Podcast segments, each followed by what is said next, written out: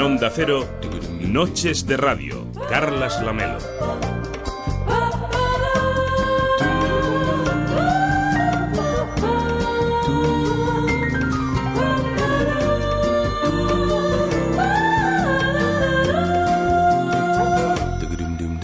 ¿Qué tal? Muy buenas noches. Hoy venía caminando por la Rambla y pensaba en la política. Raro es el día que no me pase, pero claro, no vamos a hablar cada día de política en este programa. Si así fuese, pues estaríamos en una franja importante, influyente, de máxima audiencia.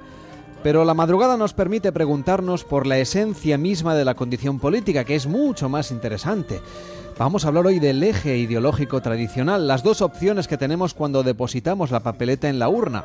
O no, eso ya depende de cada cual. La izquierda y la derecha, los progresistas y los conservadores, así funcionan las democracias en la mayor parte de los países avanzados. Si bien en nuestro país hay partidos e ideologías que etiquetan sus propuestas como transversales que creen que pueden disfrazarse de opción mayoritaria apelando a los sentimientos del pueblo. Es la esencia del populismo que todo lo remueve para diluir lo complejo en soluciones que parecen sencillas. Pero España es un país eminentemente de centro, eso dicen los estudios de opinión, al menos entre los ciudadanos que sí vamos a votar cuando se convocan elecciones. Quizá por eso, durante muchos años, los partidos tradicionales, aquellos de el eje izquierda-derecha, los de la casta que dicen algunos, redujeron a matices las diferencias en sus programas electorales y claro, parecía, parecía lo mismo. Pero eran y son matices que son relevantes, que marcan el rumbo de la nación y que pese a lo que dice mucha gente no es lo mismo ser de izquierdas que de derechas. O sí, tampoco está muy claro. A priori no sabemos si lo de ser progresista o conservador sigue siendo relevante en la actualidad o es solo un símbolo. El pueblo no debería temer a los gobernantes. Los gobernantes deberían temer al ¿Y pueblo. piensas conseguirlo haciendo saltar por los aires un edificio? El edificio es un símbolo, como lo es el acto de destruirlo. Los símbolos solo tienen el valor que les da la gente. Por sí solo un símbolo no significa nada, pero si se unen muchas personas, volar un edificio puede cambiar el mundo. Ojalá lo creyera posible. Pero cada vez que he visto cambiar este mundo ha sido siempre para peor. Aunque esté o no de moda lo de definirse ideológicamente, es evidente que es un signo al menos, y no un símbolo. Si no sirve para menoscabar el potencial del contrario político, lo de definirse ideológicamente es interesante. Nosotros nos preguntamos hoy en Noches de Radio si existen diferencias, cuáles son y por qué son relevantes. Es verdad que ya no es tan importante estar de un lado o de otro de la contienda electoral. ¿Es el debate por las ideas difusas el que está triunfando o vuelven o van a volver las ideologías tradicionales. ¿Sigue teniendo sentido ese eje de la izquierda y la derecha? 93 3 43 54 50 noches arroba onda cero punto es facebook.com barra noches radio y arroba noches radio en Twitter. Si quieres, nos mandas también tus notas de voz que queremos escucharte al 676 760 908. Nos agregas a tu WhatsApp 676 760 908, como ha hecho esta oyente. Hola Carlas, Mm, me gusta mucho tu programa, es un fantástico y sobre todo ese empiece que tienes porque, bueno, me gusta mucho. Gracias por el programa y por tus veranos. Muchísimas gracias a, a ti por escucharnos, por supuesto, y por tener la gentileza de mandarnos estas palabras al 676-760-908. Abierto a las 24 horas del día para lo que queráis. 676-760-908. Notas de voz de WhatsApp aquí en Noches de Radio.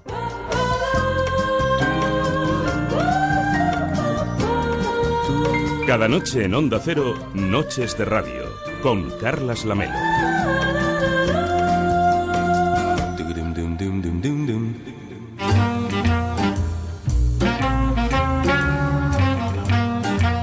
El cóctel de esta noche.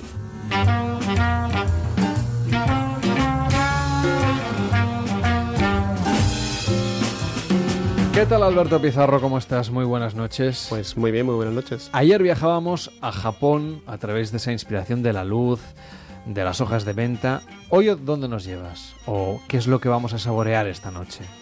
Hoy nos quedamos en el barrio de Gracia. Muy bien, nos quedamos en la ciudad de Barcelona, en la parte así, parte alta en el sentido de que nosotros estamos en la parte baja ahora mismo. Vamos a tener que hacer un poco de subida cuesta arriba desde donde se hace este programa para todo el país.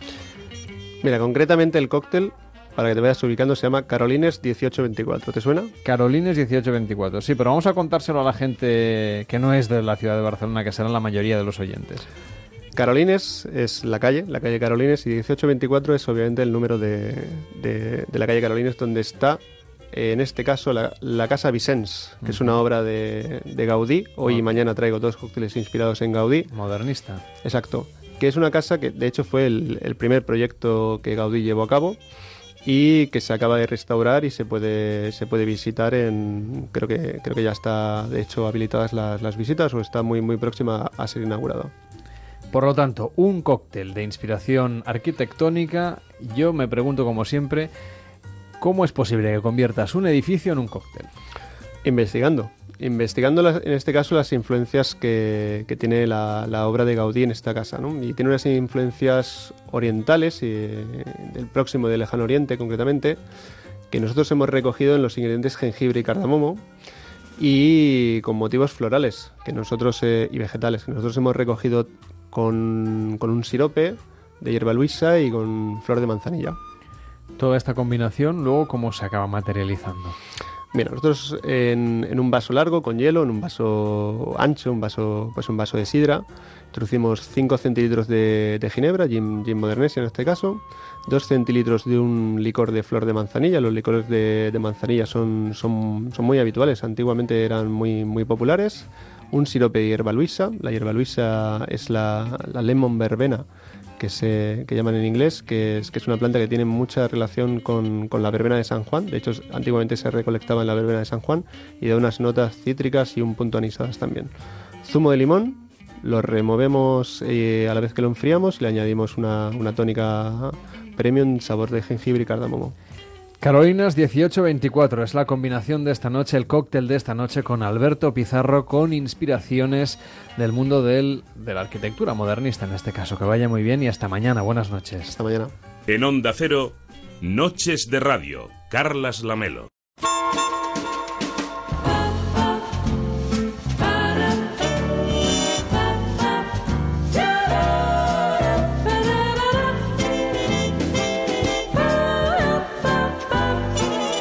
Participa en Noches de Radio. 93 343 5450.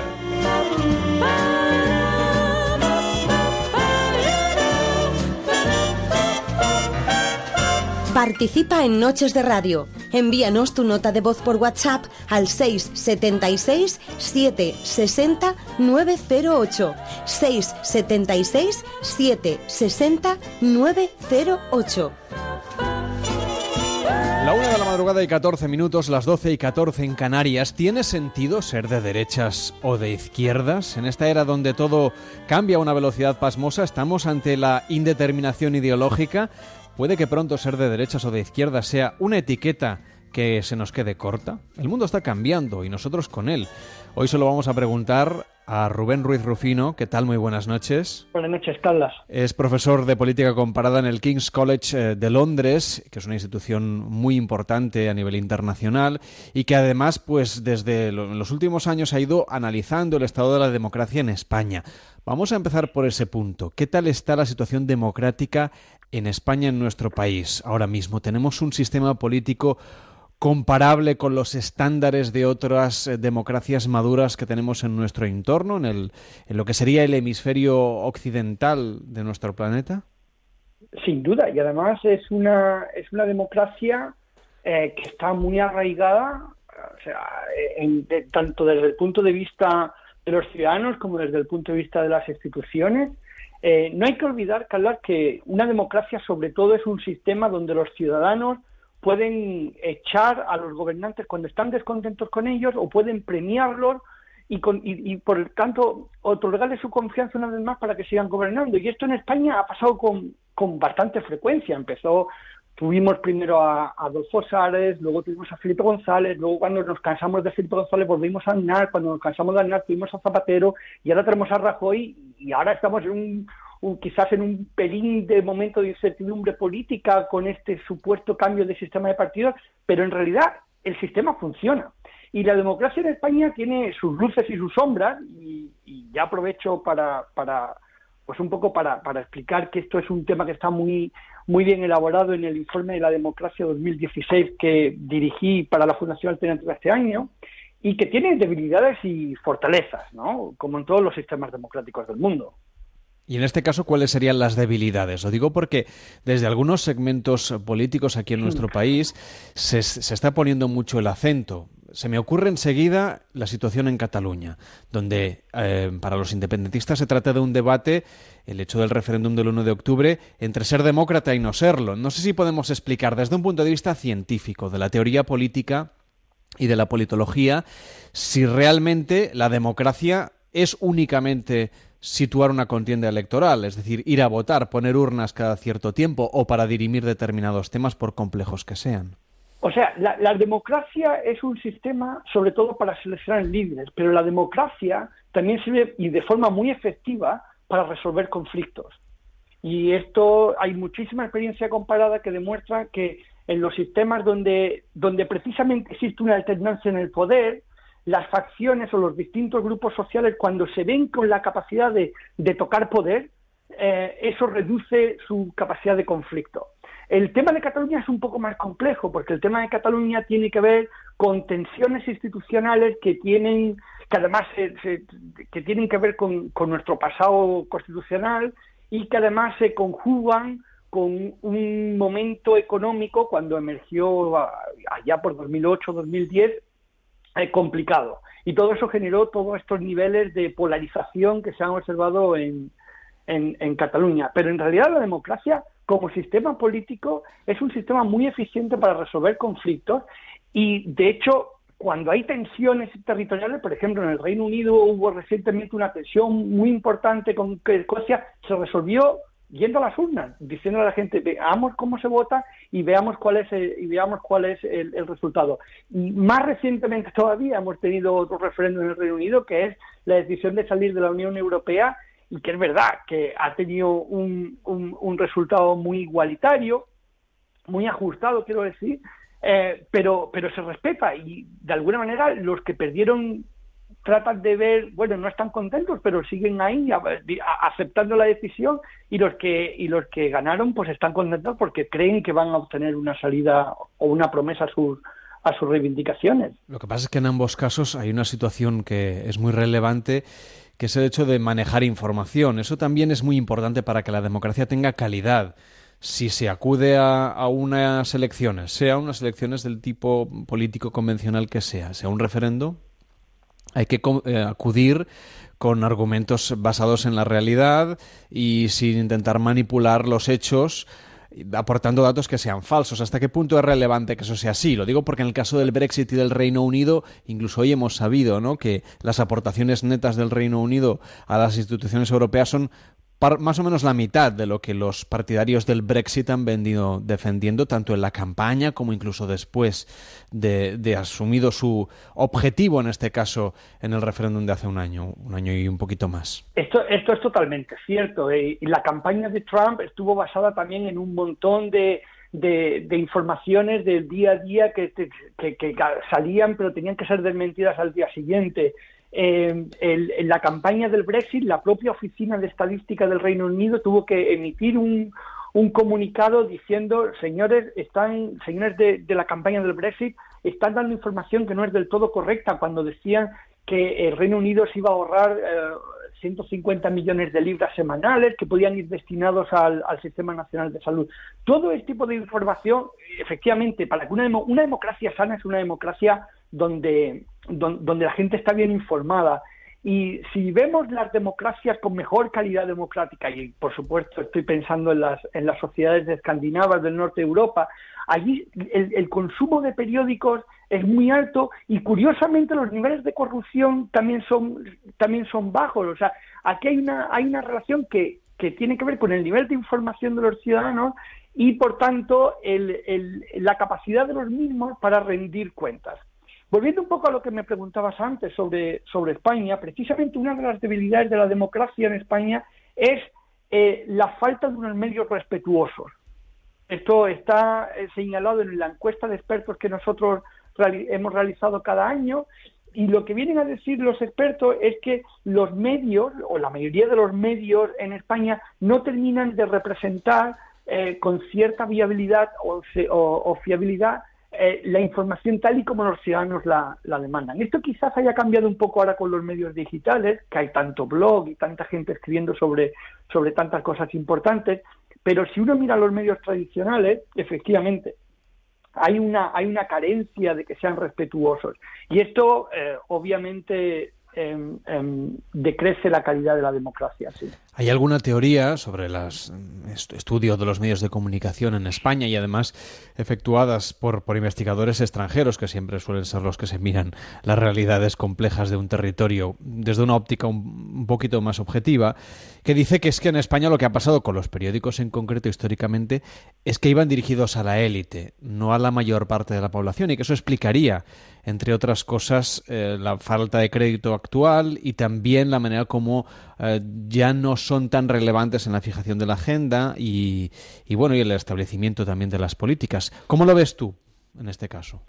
Bueno, yo lo que veo es que eh, los medios de comunicación están cambiando terriblemente, em, o sea, terriblemente quiere decir muy rápidamente, em, y están eh, frente a los medios convencionales o analógicos y los medios digitales. Este, y esta brecha está creando un, un, cleavage muy grande que además em, se, se, identifica muy bien con, con un cleavage que, que, ha analizado de una forma brillante la socióloga Belén Barreiro en su último libro, entre los españoles, las sociedades analógicas y los españoles que pertenecen más a la, a la, a la, a la sociedad digital, ¿no? los que están más pendientes de la red y los que consumen información por medio de la red y esto ha generado una riqueza de opinión y ha generado que los ciudadanos estén mucho mejor informados y esta información de estos, de estos sectores de los ciudadanos los ha vuelto más exigentes y también los ha activado políticamente más.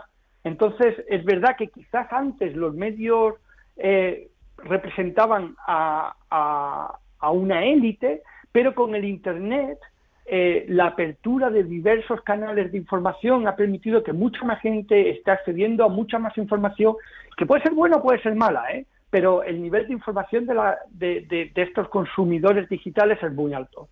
En este caso, volviendo al tema central que tenemos esta noche sobre la mm. mesa, el eje izquierda-derecha, ¿tiene sentido hoy en día, en el siglo XXI, donde, como decías, vamos bebiendo de varias fuentes informativas y la gente también va bebiendo de varias influencias políticas?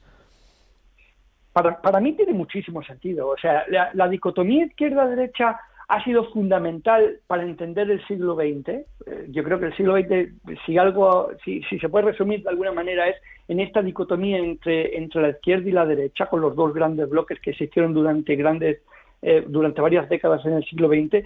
Y yo creo que esta dicotomía sigue sirviendo para explicar eh, lo que está pasando hoy en día. Y una muestra muy sencilla es la crisis económica.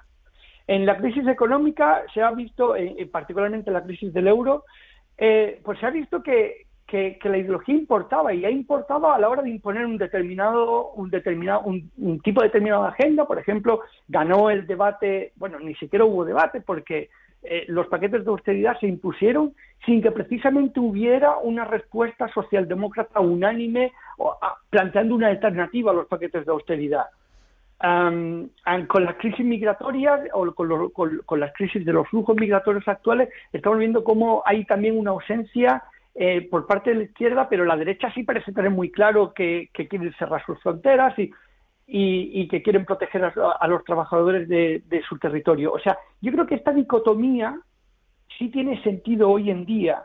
Eh, quizás hayan cambiado los distintos componentes que definen la dicotomía. Y aquí sería interesante hablar con los filósofos eh, con los, con los filósofos teóricos que, que, estudian estos temas para ver cómo la globalización ha cambiado em, las dimensiones que tradicionalmente se engloban en la izquierda y la derecha. Pero yo creo que sí que la que, izquierda y derecha tiene sentido. De hecho la gente se sigue posicionando en la izquierda y en la derecha cuando le preguntan a ellos. O sea eh, la gente se siente cómodo uno va a un país nuevo y lo primero que hace es ver qué periodista es de izquierdas, qué periodista es de derechas, qué periódico es de izquierda o de derechas.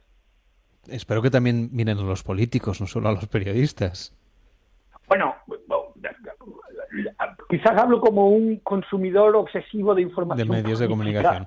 Una, una pregunta que me parece que puede ser interesante que, que comentemos. ¿El mantener este eje izquierda-derecha equivale a tener un sistema bipartidista como ha venido teniendo España a lo largo de los últimos años y parece que se puso en cuestión en las últimas elecciones, bueno, en el último ciclo electoral, por decirlo de alguna manera, con la repetición reiterada de comicios y cuando se hablaba de esta nueva política, ¿no? de Podemos, de Ciudadanos, que al principio, recordémoslo, ambas formaciones políticas renunciaban a colocarse la etiqueta de estar en la derecha o a la izquierda. Luego ya hemos ido viendo hacia dónde va cada cual a veces eh, de manera congruente y a veces no tanto. Mm. Pero eh, ¿tiene sentido defender que este eje izquierda-derecha requiere, para ser eficaz democráticamente, de un sistema bipartidista o no? No, no necesariamente. O sea, tú puedes tener eh, países con tradición multipartidista donde tienes varios partidos que además son socios usuales en, en, los gobiernos. Y estoy pensando entre las coaliciones eh, socialdemócratas y verdes en Alemania o entre verdes y laboristas en, en, Holanda o, en, de nuevo en los países escandinavos. O sea, no, tiene nada que ver. La, ideología es eh, un conjunto de valores y principios que nosotros utilizamos para, para dar sentido a nuestras acciones y a nuestras y a nuestra manera de entender el mundo. Y eso se puede articular eh, eh, en, en, dos o en cuatro o en seis partidos políticos. Y el, el, que haya, el que se observe en España un bipartidismo no tiene tanto que ver con, con la ideología, sino que tiene que ver con los, el diseño institucional del sistema electoral, que, que, premia de manera favorable a los dos partidos más votados, no a un partido de izquierda y uno de derecha, sino a los dos partidos más votados. Lo que pasa es que como la sociedad tiende a, polarizarse, a dividirse en, polos ideológicos, esos dos partidos más votados tienden a ser aquellos partidos que ofrecen respuestas distintas basadas en su distinta ideología. Y tiene, sentido, tiene sentido que haya partidos, como decíamos, en el caso de Podemos y de Ciudadanos, que en un mm. inicio se presentaban como, bueno, una alternativa que no estaba ni en la izquierda ni en la derecha. Justo, pero es que eh, eh, esta pregunta es muy interesante porque yo creo que lo que el debate de esta noche es interesante distinguir entre dos cosas. Lo que estamos hablando, que es la validez de la dicotomía de izquierda y derecha, si todavía tiene sentido semánticamente o epistemológicamente hablar de izquierda y derecha, que yo creo que sí. Y esto contrastarlo con el declive de los partidos tradicionales, que creo que es una pregunta completamente distinta. Y el, partido de los, el declive de los partidos tradicionales, que usualmente se posicionaban en la izquierda y en la derecha, sí están en crisis por una serie de razones eh, que tienen que ver pues con la manera, con la, lejanía con el votante mediano, por cómo han podido gestionar la crisis económica y en ese contexto sí hay ha habido espacio para que partidos nuevos aparezcan, como es el caso de, de Ciudadanos y como es el caso de Podemos, que aparentemente eran no eran ideológicos, pero, pero como tú bien dices, eh, sí son bastante ideológicos. O sea, eh, Podemos siempre se ha definido como un partido, mm, no se ha definido como un partido a la derecha, siempre se ha definido como un partido con unas preocupaciones de los más de los más necesitados, de los más débiles de la sociedad. Bueno, pero era, era aquella dicotomía que no era el eje izquierda-derecha, sino la casta y, y el resto. Bueno, sí, pero, pero es que esto, esto es un poco el, lenguaje que utilizan lo que se llama el populismo, ¿no? Esto, esto utilizar el pueblo como un eje de legitimación política, o un, un discurso anti-establishment o anti-elitista, el, el primar la soberanía nacional sobre las injerencias internacionales, pero esto existía también en los años 20, había también partidos que, que, definían, se definían como sí populistas, pero luego eran de izquierdas o eran de derecha. Vamos a, eh, vamos a retomar uno de los argumentos que has utilizado, que era el de las coaliciones. En España no estamos muy acostumbrados, también tenemos una democracia muy joven, pero es que además nos faltan elementos en el puzzle, sobre todo si nos comparamos con otros países de la Unión Europea. Es decir, ahora sí tenemos un partido netamente liberal, que es, que es Ciudadanos, pero no tenemos un partido verde fuerte en España es una necesidad, por ejemplo, para hacer más viable este sistema multipartidista. Debería serlo, como tienen en Alemania, como tienen en los países escandinavos, como tienen en el Reino Unido. Es decir, un, partido laborista, un partido conservador y luego el Partido Liberal y el Partido Verde y las demás formaciones políticas que vaya habiendo, pero son las tipologías de partidos a la derecha y a la izquierda que suelen conformar las democracias más maduras. Aquí en España todavía no las tenemos. ¿Nos haría falta? Bueno, eh, vamos a volver un poco al principio de tu pregunta. España no tiene experiencias en gobiernos de coalición a nivel nacional, pero tiene mucha experiencia de gobiernos de coalición a nivel regional. O sea, sí sabemos cómo funcionan los gobiernos de coalición en España. Lo que pasa es que no se han dado las condiciones para que nosotros lo observemos una experiencia eh, coalicional a nivel nacional, pero a nivel regional sí han existido. Con respecto a los partidos verdes, Tradicionalmente, el partido o las sensibilidades más ecologistas se han sentido representadas en, Izquierda Unida y ahora Equo ha conseguido un, escaño, pero el que tenga mayor o menor éxito depende de las demandas de los ciudadanos. De momento, si no hay un partido verde que se presente a los ciudadanos con una serie de eh, em, em, propuestas, eh, atractivas y, que, realmente atraigan a determinados electrodos que pueden que estén ahí, em, no van a tener éxito. en las últimas elecciones el Partido Animalista Parma obtuvo una cantidad enorme de votos, muchísimos votos, pero el, también hay que tener en cuenta los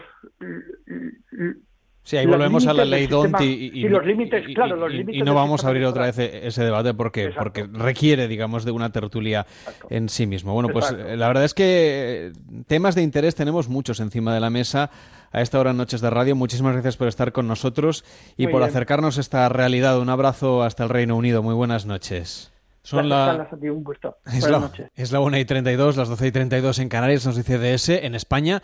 Da igual a quién votes, mucha charla y poca acción, muchas promesas vacías. ¿Realmente cuenta nuestro voto? Es una pregunta interesante. Esta la vamos a trasladar después de una pausa aquí en Noches de Radio. Antes, una nota de voz de Carlos que nos la manda desde Madrid al WhatsApp de Noches de Radio 676 760 908 676 760 908. Buenas noches, Carlos Lamela. Aquí un madrileño tocayo tuyo, también Carlos. Hace tiempo que quería mandarte un mensaje porque me parece que es uno de los mejores programas que ha hecho Onda Cero en esta franja horaria. Sobre el tema de hoy, en política, yo quiero decir pues que realmente en España lo importante es eh, que se quite ese para ponerme yo. A nadie le importa o le interesa los, los, temas de interés general de España. Entonces, tenemos políticos mediocres que únicamente miran por, por su puesto, por mantenerse ellos en, el poder, por tener todo lo que les permite tener el poder le hace dinero, influencias, etcétera, y nadie le importa el interés general. Y en cuanto a derechas e izquierdas, yo quiero que al final no importan las ideologías, importa mantenerme en el poder y el quítate tú para ponerme yo. Muchas gracias y felicidades por el programa. Ojalá te pongan para todo el año. Un abrazo, tocayo. Participa en Noches de Radio. Envíanos tu nota de voz por WhatsApp al 676 760 908. 676 760 908 y ya puede disfrutar de la increíble linterna táctica Commander XL, la que utilizan las fuerzas y cuerpos especiales de muchos ejércitos y la policía de Estados Unidos. Hasta ahora solo estaba disponible para ellos, pero ahora, gracias no puede ser de otra manera, a publi.com, usted puede beneficiarse de todas sus ventajas. Solo la puede adquirir llamando ahora a publi.com. Ahora al 902-180-190. Ramiro López, ¿qué tal? Buenas noches. Buenas madrugadas, un saludo con muy cordial, Javier. Bueno, a ver, yo la Commander me trae loca este verano, me trae loco este verano. ¿Cómo es? ¿Cómo es? Explica bien cómo es esta Commander XL. Pues mira, es la mejor linterna que nos hayamos podido imaginar, es muy pequeña, resistente, de un acero inoxidable ultraligero, pero mira, soporta hasta que le pase un tanque por encima sin que sufra ningún daño. Es tremendo. Que ¿eh? tú te enfadas con ella, la puedes tirar desde más de 20 metros de altura, que no pasa absolutamente nada. Y en cuanto a, fuerza y resistencia, pues mira, aguanta un verano en Albacete, con eso te digo todo. que es terrible, eso puedes, claro, o Córdoba, te puedes imaginar. o Toledo, que tampoco está mal, ¿no? Madre mía. Oye, la puedes congelar y sigue funcionando. Es recargable hasta desde el coche con una carga de larguísima duración. Ajá. ¿Y por qué es táctica? ¿Por qué le pues, dice táctica? Mira, para que una linterna sea táctica debe emitir un, un rayo sólido de luz de 60 60 lúmenes por lo menos, ¿no?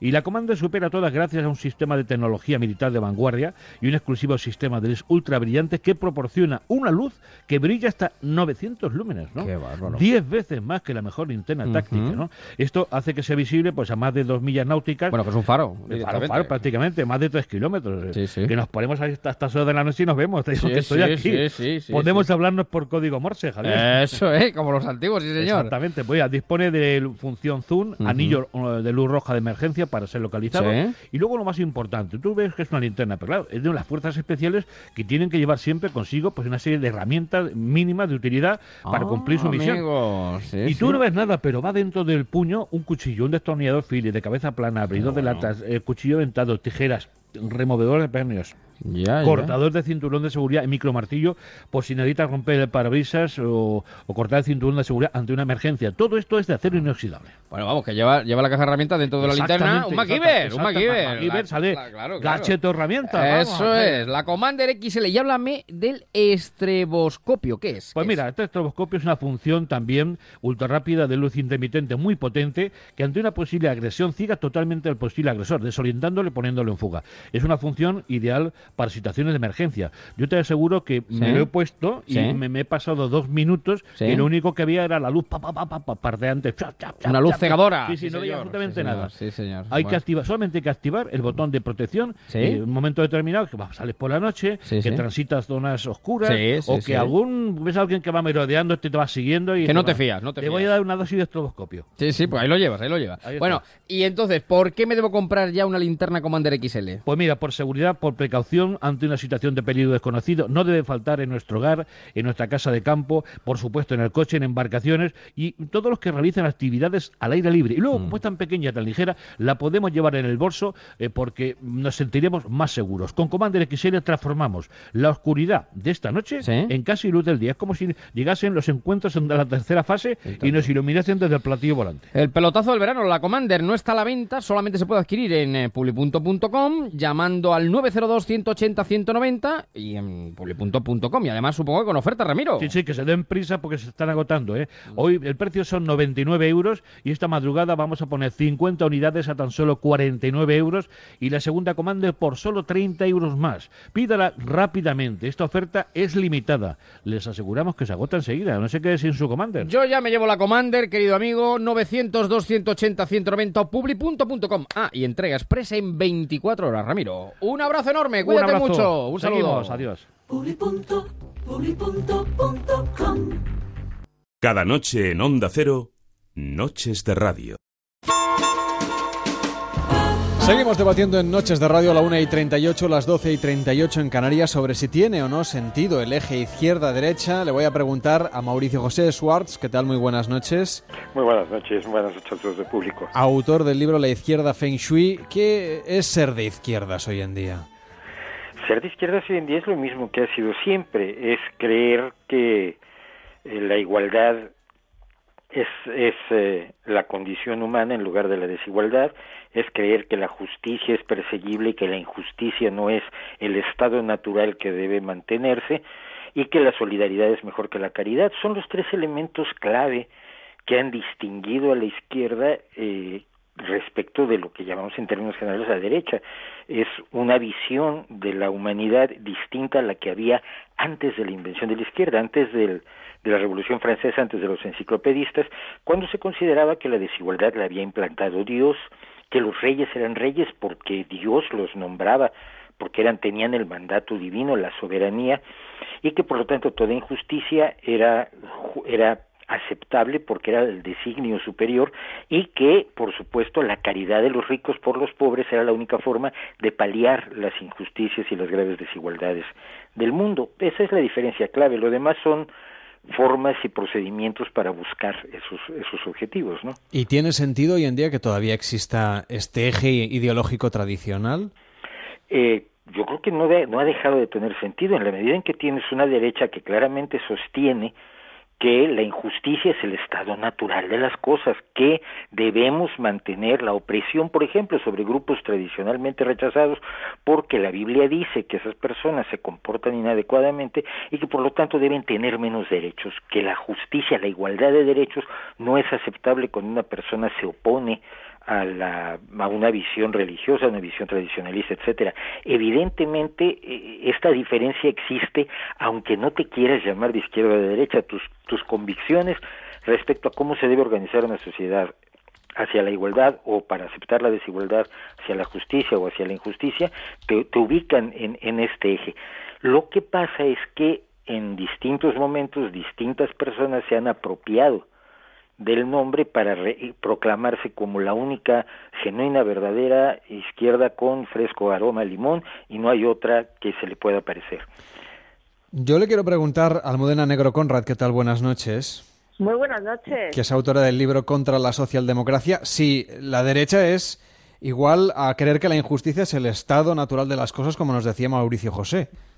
Pues depende de qué derecha me estés hablando. Si me estás hablando de la derecha socialdemócrata, pues por supuesto la derecha conservadora. Luego hay otra derecha que cree en la libertad y no y en la igualdad, pero no en el igualitarismo, sino la igualdad ante la ley de todas las personas. Esa derecha, pues no, evidentemente no. ¿Esa sería la derecha liberal?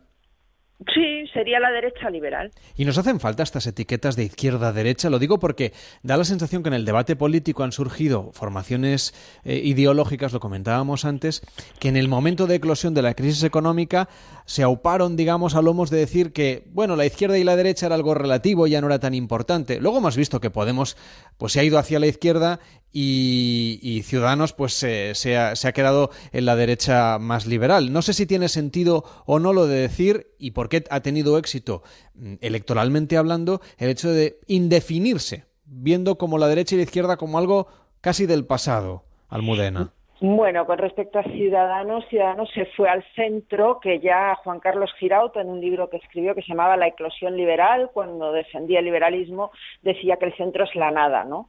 Entonces yo a Ciudadanos no lo calificaría en ningún caso de liberal, un partido político que, por ejemplo, está defendiendo privilegios como los de los estibadores, no sé yo dónde está su liberalismo ni su defensa de los derechos individuales. Pero si me preguntas si tiene sentido izquierda-derecha, sí, en el imaginario colectivo, cuando se habla de izquierda, mm, la gente tiene una idea, cuando se habla de derecha, tiene otra, pero esto es real, eso es lo que hay que analizar.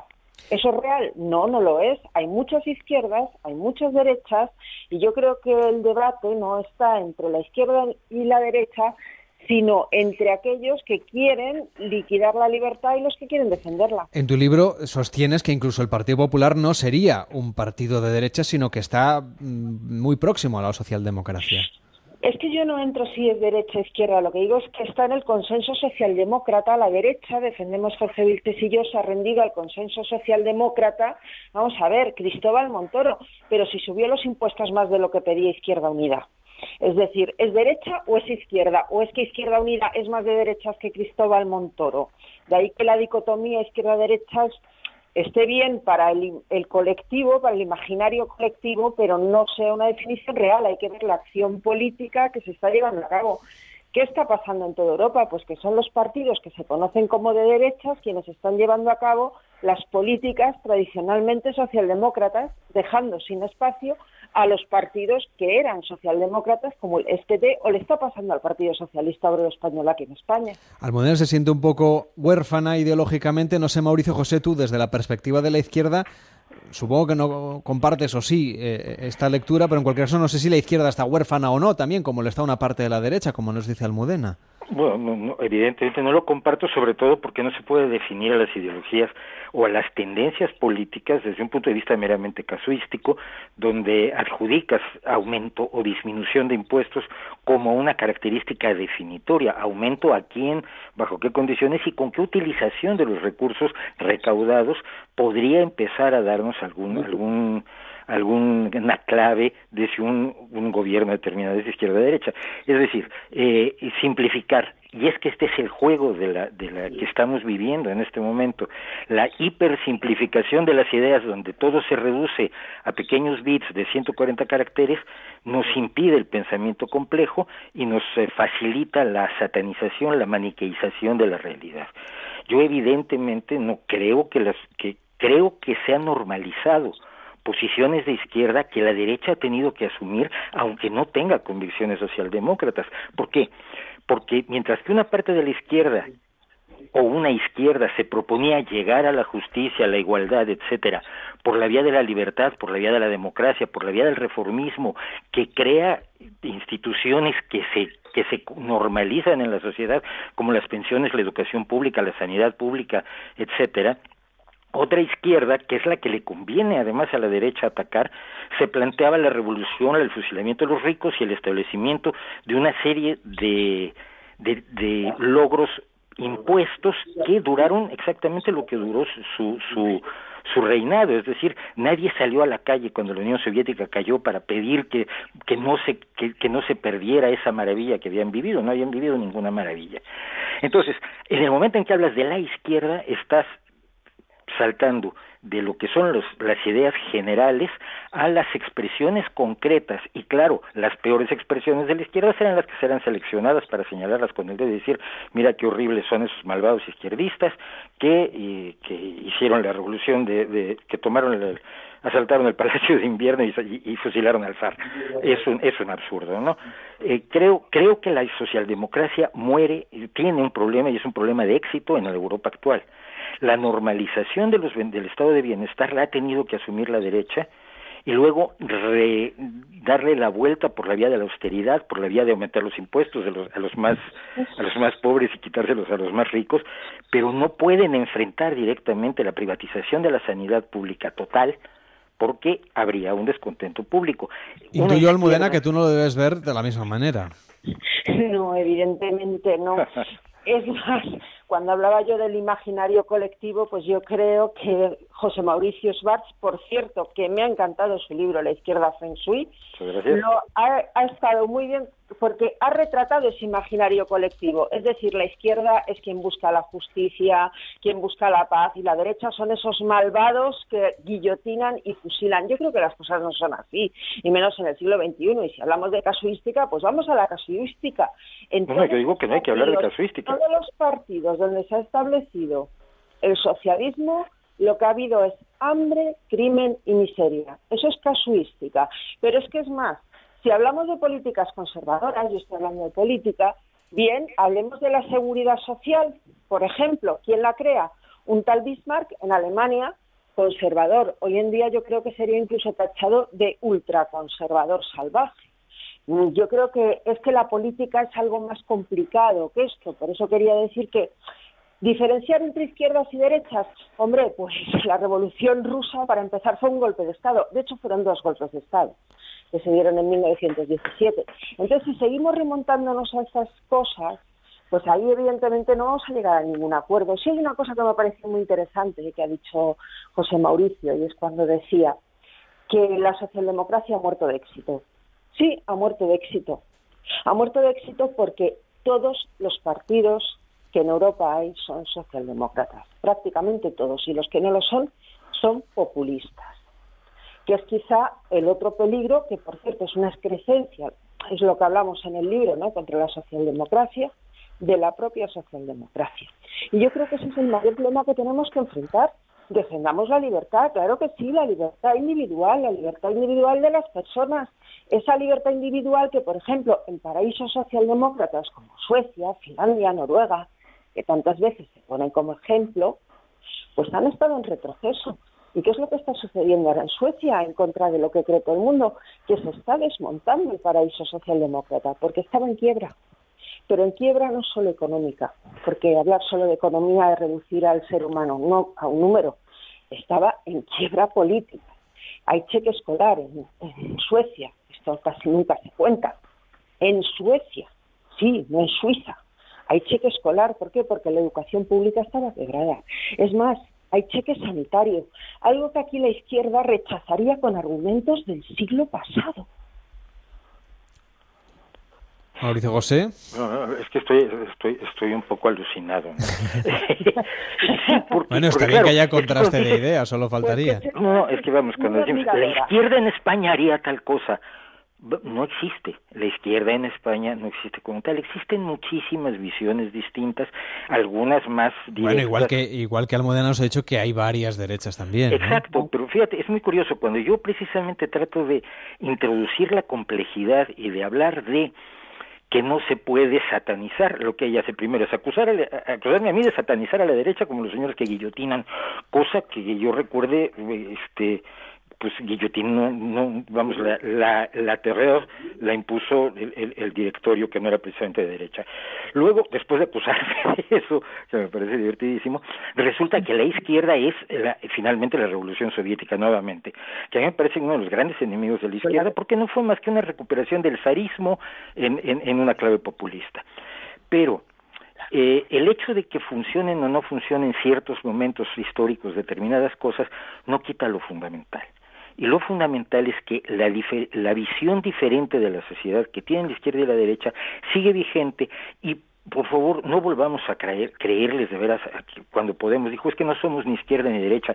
Si tres meses antes eh, eh, Pablo Iglesias decía en televisión que era comunista, si son tradicionales seguidores de Gramsci, eh, y son posmarxistas todos y fue lo que enseñaron todos en la Complutense. ¿Y entonces por qué, por qué, por qué creéis vosotros que durante un periodo determinado, ahora da la sensación de que ya no es así, pero durante un periodo determinado, cuando emergieron estas dos fuerzas políticas, las dos se presentaban como la alternativa que no era ni de izquierdas ni de derechas, que era transversal, que bueno, que trataba porque políticamente conviene, precisamente porque es una de las esencias del populismo, como lo plantea la Clau en, en, en, en la razón populista que yo he tenido la desgracia de leerme, eh, que bueno, no sea una desgracia leer un libro, ¿no? Hay que buscar a los enemigos del pueblo y presentarle al pueblo esos malvados enemigos a los que hay que destruir. Precisamente el maniqueísmo y el simplismo contra el que yo he estado hablando es el que les da razón de ser. Entonces, si se ubican en la izquierda, se echan de enemigos a los socialliberales que ubicamos a la derecha. Almudena, ¿por qué crees tú que era necesario o interesante estratégicamente presentarse como una alternativa, que no era ni de derechas ni de izquierdas? Y hemos tenido dos partidos en esta situación en España. Lo que pasa es que yo creo que cada uno de estos dos partidos tenía sus motivos. Eh, coincido con lo que acaba de decir José Mauricio del populismo de Podemos, que además el populismo, Podemos además ni siquiera es un partido como lo son el resto de partidos, es un partido en movimiento, son confluencias.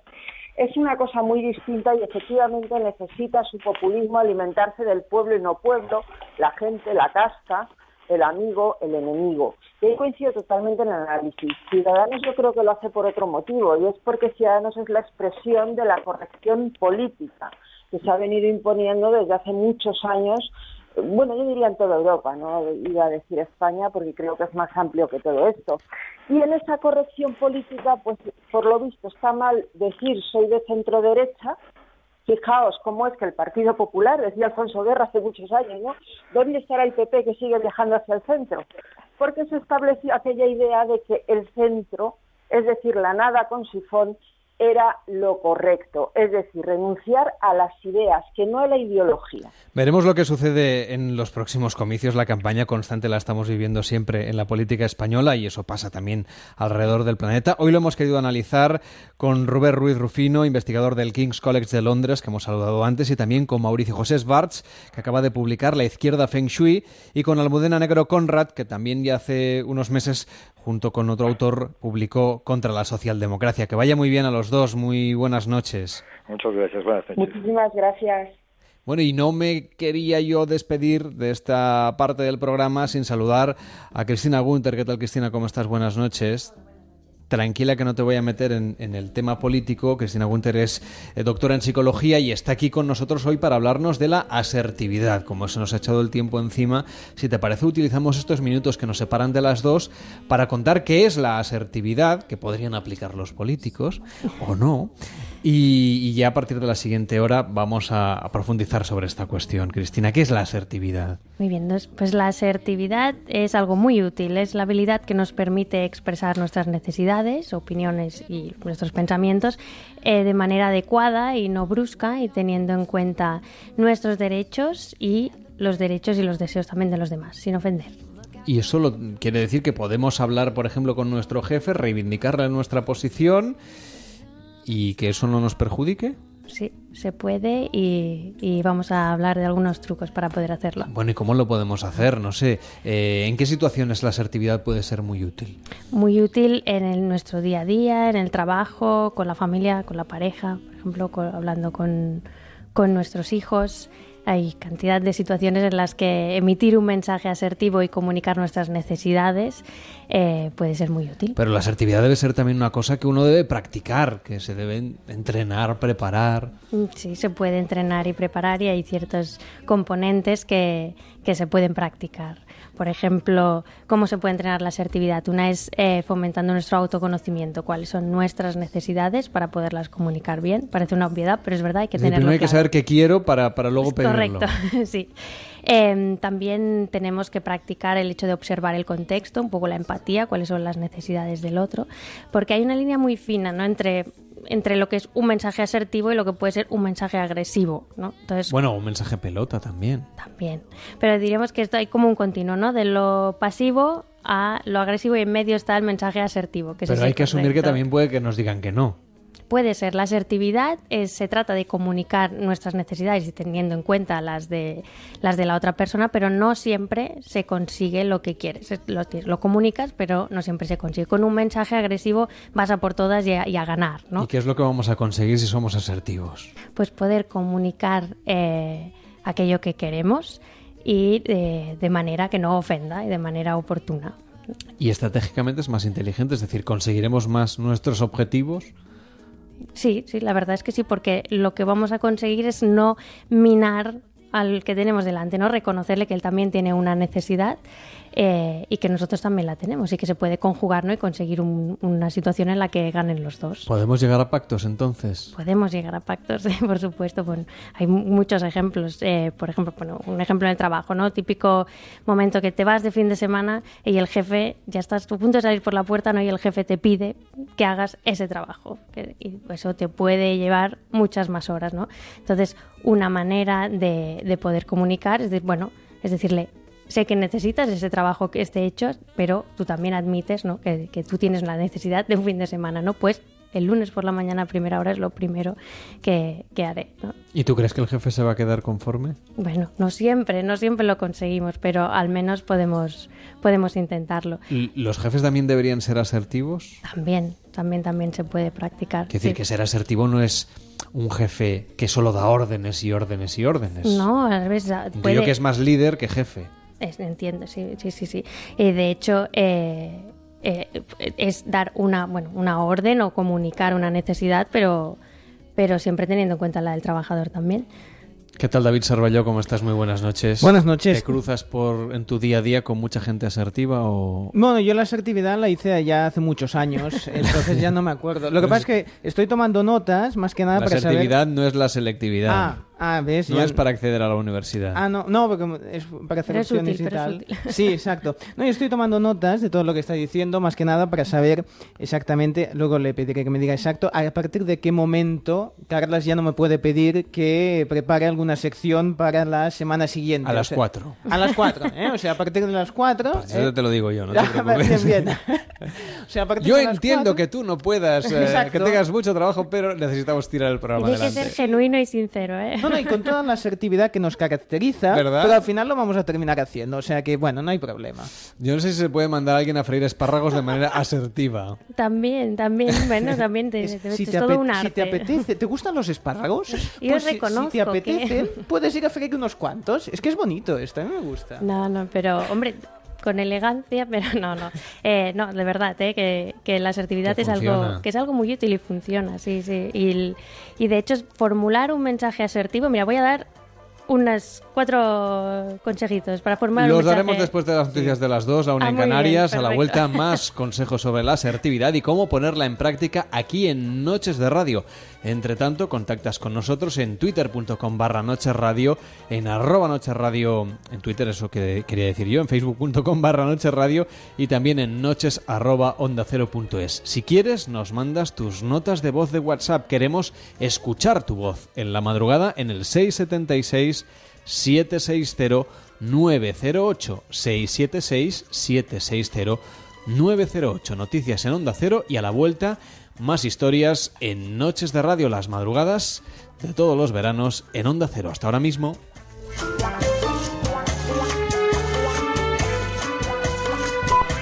En Onda Cero, Noches de Radio. Son las dos, la una en Canarias.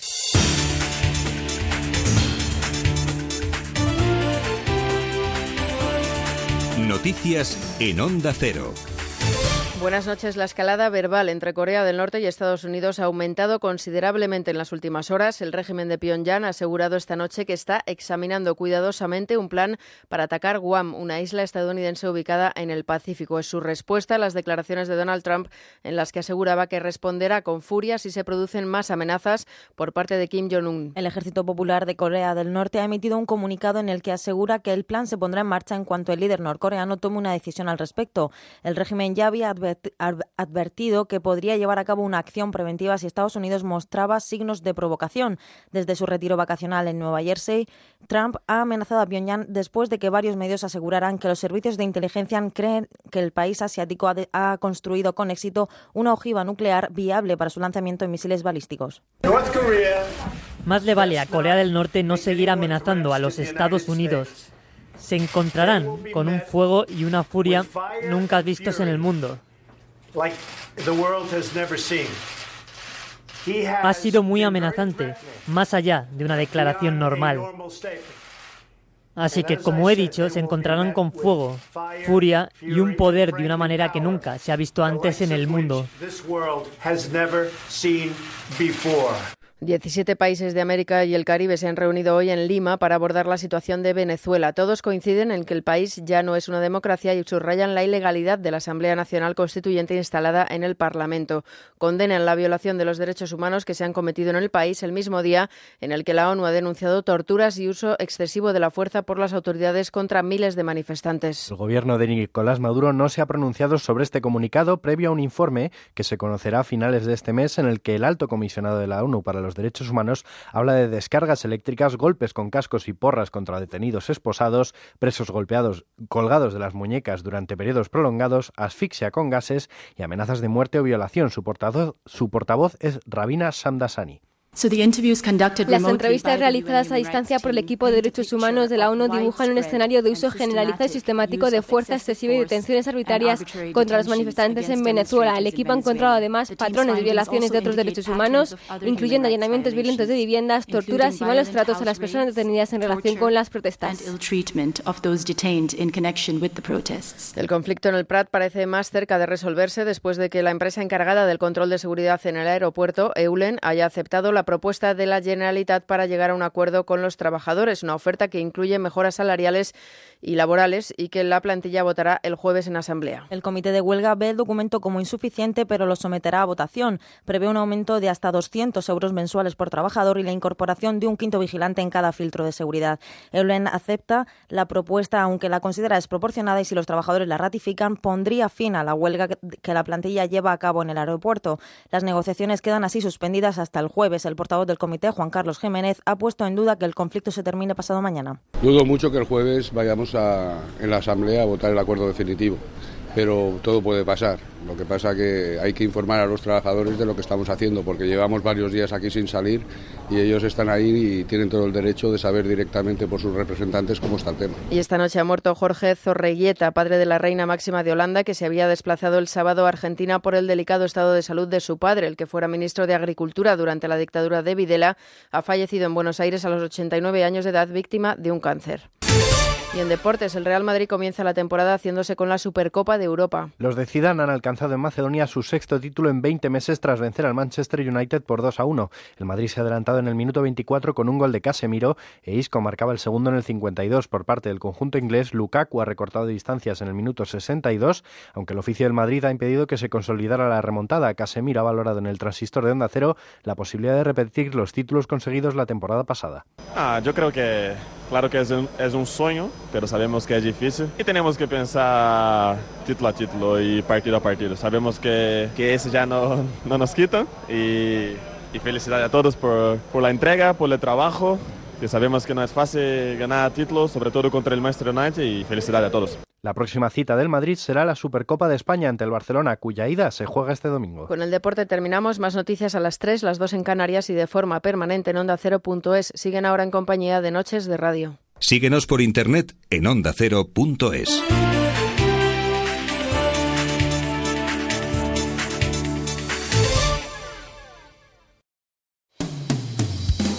Si escuchas Onda Cero a través de la aplicación y quieres estar siempre bien informado, no te olvides de activar en tu dispositivo las notificaciones de la app de Onda Cero.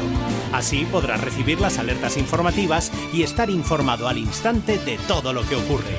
Onda Cero mejora su aplicación para que siempre estés bien informado. Te mereces esta radio. Onda Cero, tu radio. Para el coche, para la playa, para la terraza para la siesta, te sugerimos Gelo en verano.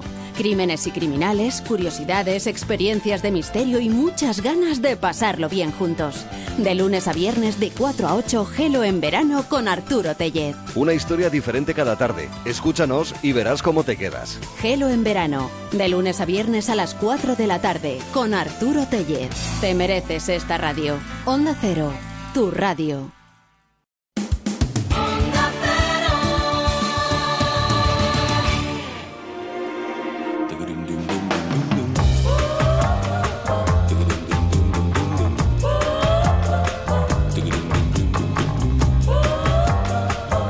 En Onda Cero, Noches de Radio, Carlas Lamelo.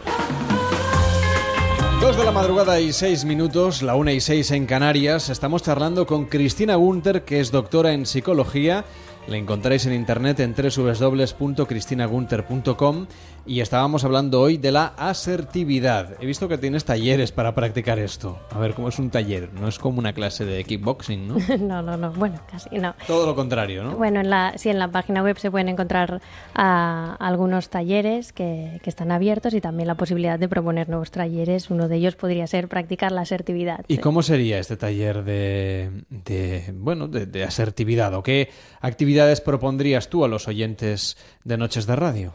Bueno, actividades que, que para fomentar eso que hablábamos antes, ¿no? De cómo comunicar nuestras necesidades sin obviar que, que las otras personas también tienen necesidades y derechos y formular esos mensajes eh, asertivos, ¿no? Y no, no quedarnos con la palabra en la boca y, ser pasivos, ni tampoco pasarnos y comunicarlo de una manera brusca y no adecuada y ser agresivos. Entonces, vamos a darle vueltas a todo este asunto. ¿Cómo podemos ser asertivos y cómo podemos cuidar de, la, de nuestra propia asertividad? Pues ah, hay varias maneras, como comentábamos antes. Una es fomentar el autoconocimiento, ¿no? Que queremos. La otra es saber observar bien el contexto, un poco ser empático, saber qué necesitan también los demás. Em, también eh, es importante no juzgar y otra cosa que parece muy obvia, pero ser claros. A veces intentamos eh, comunicar lo que queremos y damos muchos rodeos, ¿no? Y es mejor eh, proponerlo de una manera clara y asertiva. Decía antes de, la pausa que, hemos hecho que había un, bueno, un ejercicio, una manera, un consejo, podemos llamarlo, para formular buenos mensajes asertivos. Y es que un mensaje asertivo tiene diferentes partes. Eh, concretamente cuatro, las menciono y luego pongo ejemplo. La primera sería comunicar unos hechos, luego unos sentimientos, luego unas consecuencias y luego proponer una solución. Pongo un ejemplo. Eh, imaginad que tenemos, bueno, típico amigo o familiar que nos pide siempre que vayamos a buscarle al aeropuerto, ¿no? Y lo hace, viaja mucho y lo hace con muy poco tiempo de antelación. Eh, esto puede molestarnos a nosotros, puede ser que en, otras circunstancias nos hiciese ilusión irlo a buscar, pero si así con poco tiempo y ajetreados, eh, esto al final acaba, acaba molestándonos. ¿no? Una manera de decirlo sería, por ejemplo, cuando me pides que te vaya a buscar con tan poca antelación, esto sería comunicar un hecho, eh, me agobio mucho, un sentimiento, y eso hace que te venga a buscar de mal humor esto sería la consecuencia. Y ahora viene cuando proponemos una solución, ¿no? Me iría bien que me avisases con más tiempo. Esta, esta misma pauta de, cuatro fases de un mensaje asertivo se puede aplicar en, en, otras, en otras circunstancias. Por ejemplo, eh, en las relaciones de pareja, ¿cómo, lo podemos, ¿cómo podemos utilizar la asertividad para, de un lado, conseguir nuestros objetivos, pero de otro, propiciar una relación armónica, igualitaria? Y sobre todo sin discusiones, sin incidencias. sí, eh, bueno, no, es la fórmula mágica la asertividad, pero es un buen componente para una relación, como dices, armónica. ¿no? En las relaciones de pareja, muchas veces en las discusiones eh, utilizamos estas fórmulas del, por ejemplo, nunca me escuchas o siempre haces lo mismo. Esto es peligroso. Lo del nunca y el siempre no suele dar buen resultado. Pero, por ejemplo, em, si la otra le decimos a la otra persona es que creo que no me estás escuchando y la otra persona dice, sí que te estoy escuchando, ¿no? Pues una manera asertiva sería decirle, bueno, necesito que hagamos algo para que a mí me llegue que tú me estás escuchando. De esa manera tú le estás comunicando tu necesidad, que es sentirte escuchado, pero no estás obviando que lo que él está diciendo, no, no estás vetando eh, lo que él ha dicho, que es yo, no, yo te estoy escuchando. Muy bien, tenemos que sintonizar de otra manera, ¿no? O sea, parece que es como compartir la responsabilidad, aunque tú en tu foro interno pienses que es culpa del otro ahí, ahí se trata de hacer un poco un ejercicio para hacer que, esa comunicación sea genuina, ¿no? Y, no se trata de fingir, por lo tanto. No, no, no, no, va a dar tan buen resultado. No, no, se trata de, de, identificar y tener muy claro que el objetivo es, un equilibrio, ¿no? O sea, yo tengo esas necesidades, pero el otro también y unos derechos. Pero ¿qué pasa si vamos a ver a nuestro jefe, por ejemplo, y le decimos que, bueno, me gustaría que me asciendas, que me cambies de departamento, que me subes el sueldo, que me cambies el horario, que me quites a este compañero de al lado? Como decíamos. Lo, decimos de una manera asertiva, pero, pero siempre existe la posibilidad de que nos digan que no. Totalmente. Como incluso de manera muy asertiva. Sí, incluso de manera muy asertiva. El objetivo es comunicar lo que necesitas, pero no siempre vas a conseguir lo que quieres. Eh, eso es, en eso se basa la asertividad. Eh, hay veces que lo vas a conseguir y otras que no. La otra alternativa es ser pasivo y no decir nada o ser agresivo y pasarte y seguramente no tendrás buenos resultados tampoco. Por lo tanto, trabajemos la asertividad. Ese es el truco. Te agradecemos mucho que hayas estado hoy con nosotros, Cristina. Hasta la próxima. Buenas noches. Muchas gracias a vosotros. Buenas Dos y once, una y once en Canarias. Vámonos a ir hasta A Coruña.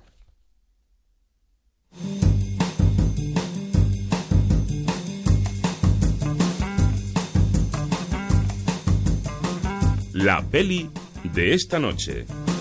Para saludar a Alberto Abuin. ¿Qué tal, Alberto? Boas noites. ¿Qué tal? Un placer. Encantado de saludarte y de hablar de infiltrados. Pues no se consigue nada con entretener a la mafia en Providence. Y eso puede acarrearme problemas.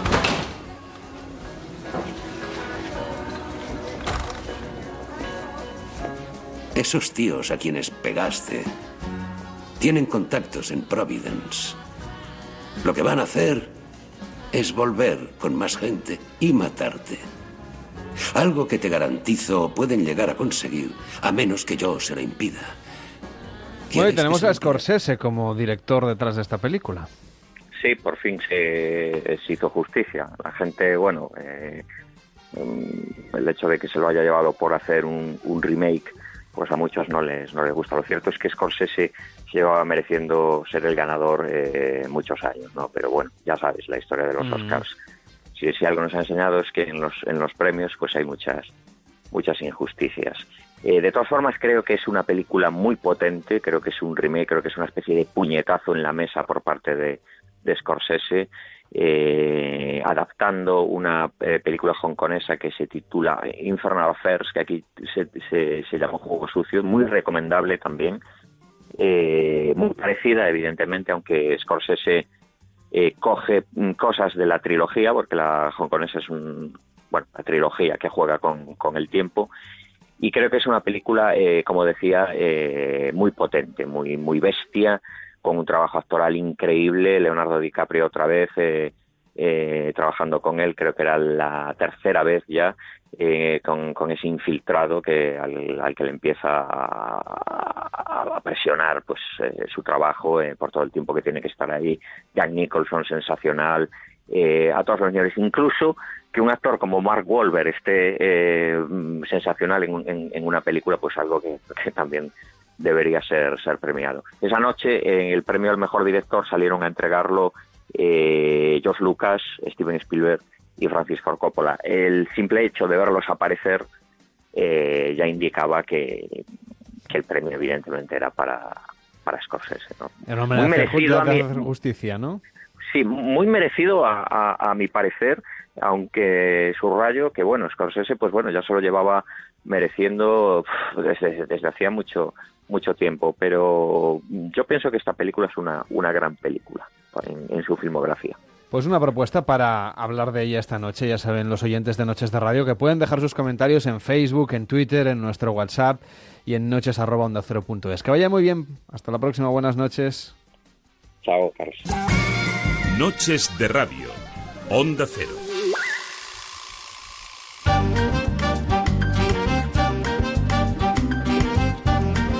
España en fiestas.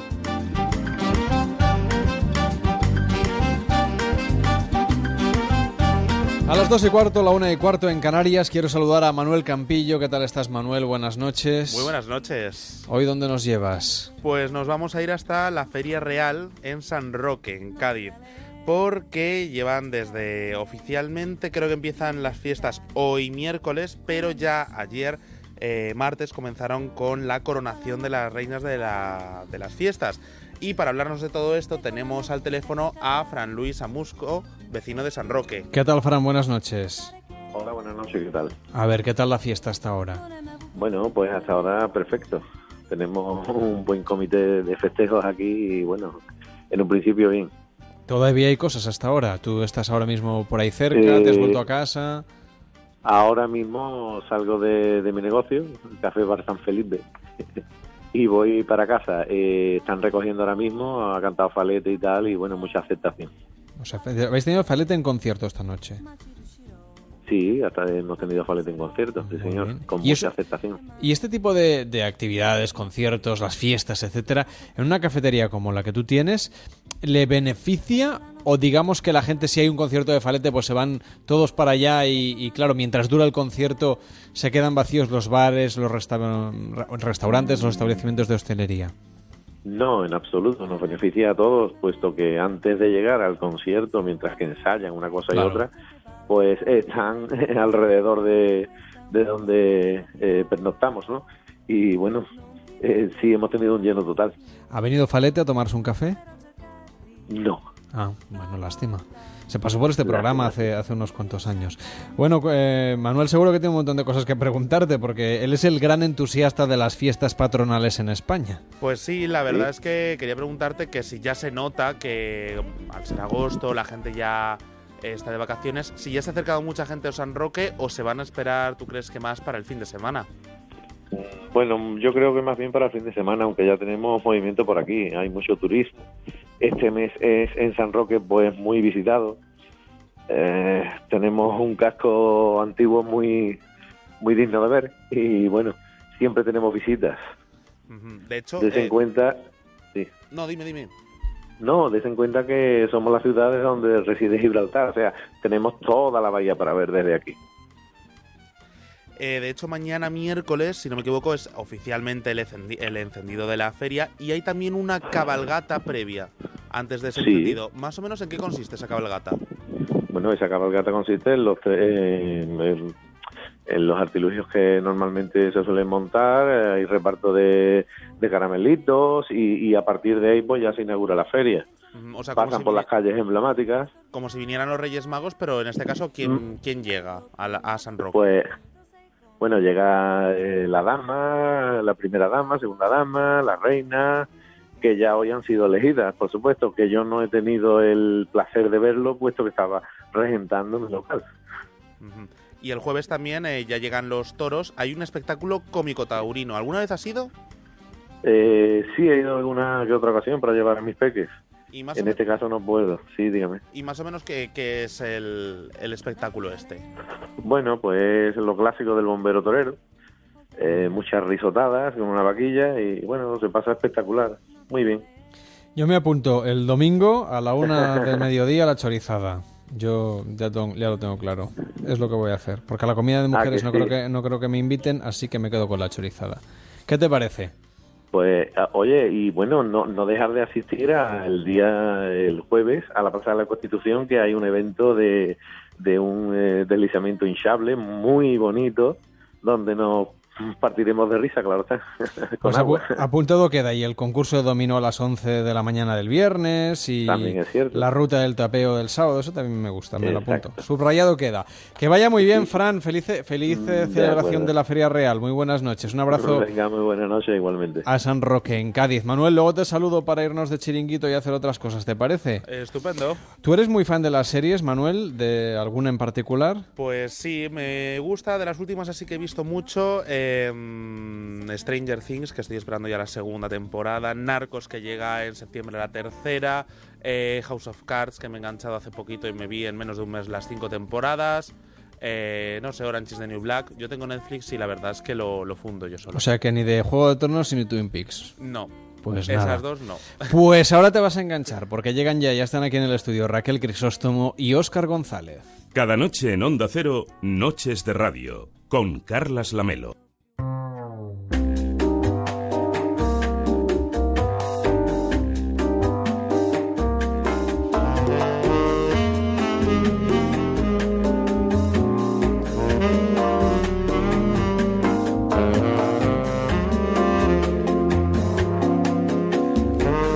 ¿Qué tal Raquel Crisóstomo? ¿Cómo estás? Muy buenas noches. Buenas noches. Hola Óscar González, ¿qué tal? Muy buenas noches. Muy buenas noches. Me prometéis que vais a hablar de Juego de Tronos, pero no vais a chafarle el argumento. a Spoilers nadie. los justos. No, no, ni- no hay spoiler alert ni nada, que yo no he visto la serie. Ya lo he Pues dicho. entonces ya directamente ya es que no te vas a enterar de nada. No, sí, porque sé más de lo que a ti te parece, pero... Sí, porque, pero, pero Porque es imposible no porque no has querido enterar, te has enterado pero sin querer. No, no, no, no. saberlo, es verdad, sé ¿eh? ciertas cosas que no sabría unirte en un folio, en un storyline, pero que sé... Lo irrelevante lo sé. Como decían en la cultureta hace unas semanas, eh, hay una rubia que tiene dragones y otra rubia que también tiene muchos arrestos y ya verás tú. Pues eso. Si lo han dicho los maestros de la cultureta, yo no tengo nada más que añadir. Solo faltaba. Bueno, hoy vamos a hablar de... En realidad, ¿de qué nos hablan las series? Porque yo hablaré justamente del storyline y es lo, de lo que vamos a tratar de huir. Además de lo que pasa con los personajes, con sus evoluciones y con sus historias, las series en realidad nos hablan de cosas sobre las que podemos hacer luego cineforum o no. Hay mucha gente que se queda, lo que decíamos el otro día de los niveles de lectura, se queda únicamente con saber qué es lo que pasa en la trama. Y luego hay espectadores que disfrutan más, la trama les da, men- les da un poco más igual. De hecho, hay algunas series donde la trama es lo de menos. Y lo importante, lo relevante es pues ese trasfondo, a veces también la parte artística, ¿no? La imagen. No sé si en Juego de Tronos hay mucho o poco trasfondo, ahora me lo diréis.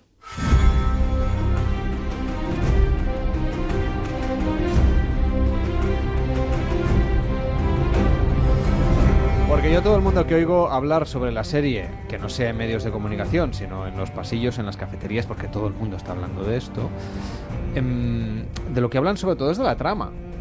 Sí, claro. Es que como todas las series, ¿qué, Es- qué es- pasa? ¿Quién le pasa qué? ¿A alguien? Porque ¿Quién es, está con quién? Claro, yo creo que es el nivel de consumo más mainstream y en una serie donde... ¿Pero hay algo más? Uy, tanto Sí, que lo hay. Uh. sí, Pues vamos a contarlo.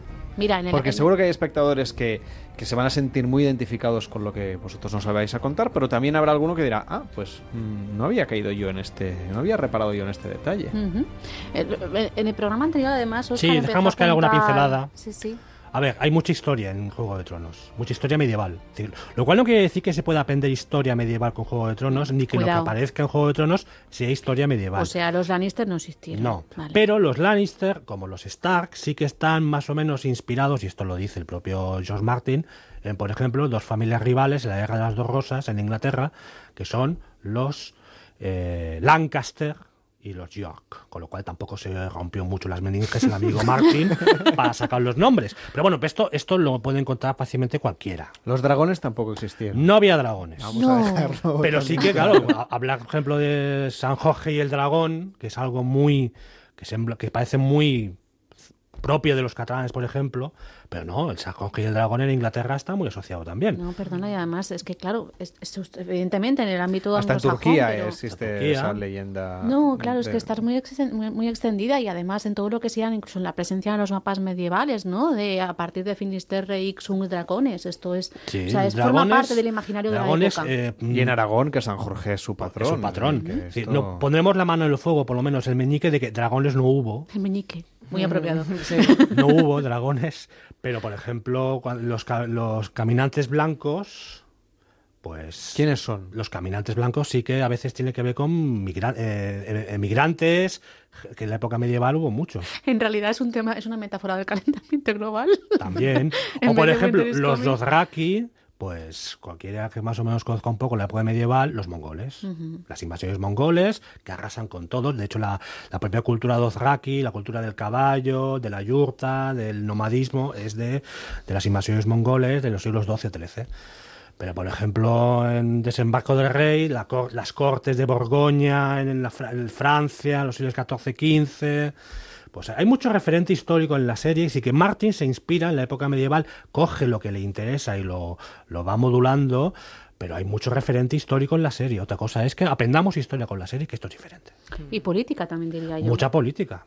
Hombre, que se digan a Pablo Iglesias. Exacto. Sí, que escribió un libro irregular, pero interesante. Exacto, y de hecho... Y le regaló los DVDs al rey. correcto. Y hay otro libro también... ¿Cómo, pasáis por encima del tema, eh? Vosotros hablar de dragones, que es lo vuestro. es curioso el tema de los dragones, por cierto. Gracias, Carla. Sí, pero fíjate que le regaló los DVDs, no los libros, ¿eh? Con lo cual, él es más de audiovisual que de leer. Pero bueno, volviendo a los dragones... Pero, pero es que tiene un sentido, ¿no? También por, por el fenómeno global que está haciendo la, la serie, que, que, de todas maneras es curioso porque... Es que los libros pesan más. Y tiene más páginas. Tienes que ir cargado con todos los libros, pues necesitas un carrito. Más que una serie como Juego de Tronos en la que al principio estaban tan pegados a las novelas y como poco a poco, a partir de la quinta temporada, se fueron, se fueron despegando del... ¿Y os consta si se venden mucho los libros a posteriori? Es decir, los libros siempre se reeditan Exacto. constantemente. Pero yo no veo a gente en el metro leyendo... Últimamente no tanto, pero hace unos un par de años sí que había más gente. Últimamente ya no tanto. Claro, como ya no les explican lo que va a pasar en la bueno, serie. yo es que no veo a gente leyendo. Sí, eso también. Bueno, leyendo en el móvil sí, pero leyendo WhatsApp. De hecho, no hace mucho iba en el metro y una señora me felicitó por llevar, por estar leyendo un libro físico. de me papel. felicitó. ¿eh? Pero volviendo, ibas a decir de dragones. Ah, no, que es curioso porque han sido muy inteligentes, porque yo creo que han sabido adaptar. Hay muchos niveles de lectura en Juego de Tronos, histórico, como decía Oscar, eh, político, también un tema, hace unas semanas me, me entrevistaban justamente para hablar sobre un tema de, de empoderamiento feminista, feminismo, perdón, ay, femenino, o, o, sexismo en Juego de Tronos. Hay, hay, muchos temas y el caso fantástico también está ahí, a veces se pasa un poquito de soslayo y es un tema que yo creo que han gestionado muy bien porque en las primeras temporadas teníamos poco fantástico y conforme se ha acercado al final de la serie han sabido introducirlo de manera claro. poco a poco con el crecimiento de esos dragones también, ¿no? Eh, de una manera cada vez más presente porque es peligroso, ¿eh? Fijaos con una serie, con una lectura fantástica que, que normalmente no suelen ser las triunfadoras en las Mm. parrillas televisivas. También hay que decir que los dragones tardaron una temporada en salir. Claro, eso me refería a que iban poquito Sí. a poco, iban plantando ahí pequeñas semillas Pero se hablaba hasta de que ellos. Bueno, claro, los caminantes blancos ya de alguna manera salían en la primera temporada. Muy sutil. sí. Es decir, que el elemento fantástico poco a poco. Yo creo que ha habido cierta mucha prudencia en los Sí, creadores sí, de la a serie. ahí me refiero, En el sentido de exactamente. que, bueno, que no se crean que es una serie de género que es para frikis. Ujú. Que sí, que también. también lo es. y no pasa nada. Es que es una de las grandes eh, virtudes ¿no? de la serie que eh, abarca tantos colectivos y tantos niveles de lectura y, tan- y tanta gente distinta y de una manera que no está nada forzada, no es aquello de Por vamos eso a hacer debe una funcionar serie- tanto, ¿no? Claro, claro, es un fenómeno global. A ver, David que. David, que es el que ve el- la serie por mí. Sí.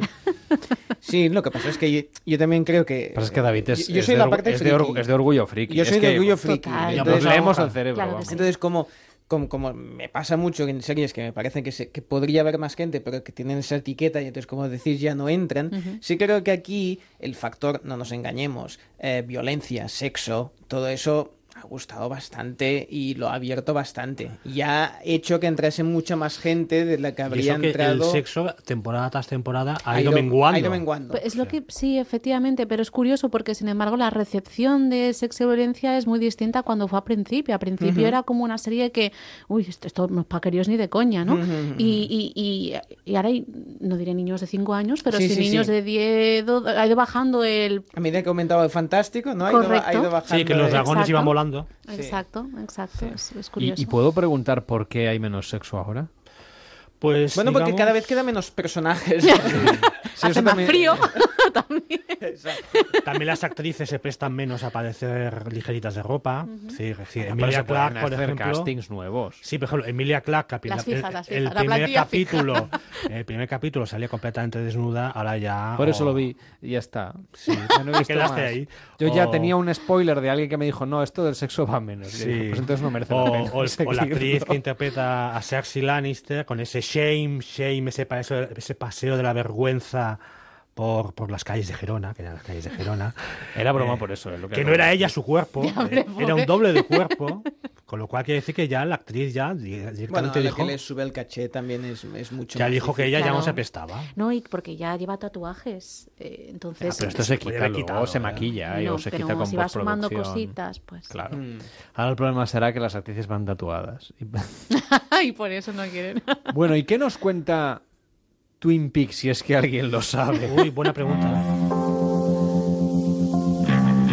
Porque aquí sí que hay nivel de lectura y sí que hay que ir con una libreta en la mano. No sé si hablaremos de la primera y segunda temporada, es decir, de las originales, por aquello de la cosa del tiempo, lo de originales, o de esta continuación que se ha estrenado este año, tantos años después. De todo, hablaremos de todo.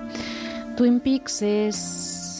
Yo creo que fue. De hecho, el otro día esta- estaba pensando que me, me daba cierto reparo porque hay varios estudiosos que ya hablan de, de un. Hablan de Mad Men, la sitúan como el final de la edad de oro televisiva actual. Yo no estoy de acuerdo con ello.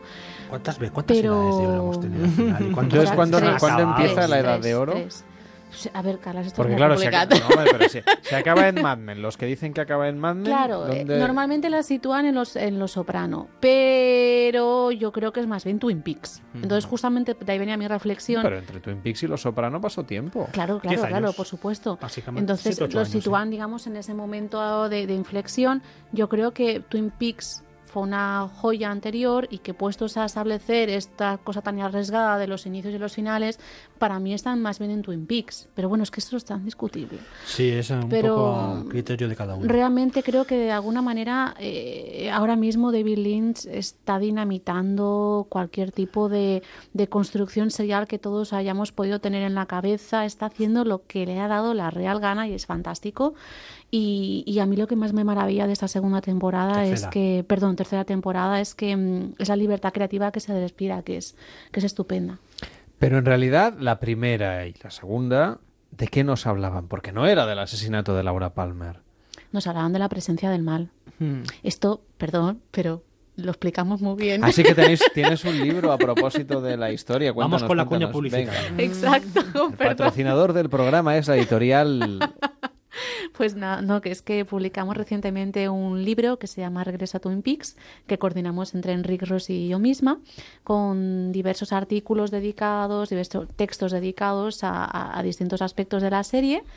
Eh, y es un poco como una, no diré guía, pero sí que es verdad que sirve para abordar esta tercera temporada que estamos todos intentando comprender. Y es un libro de la editorial Rata Naturae.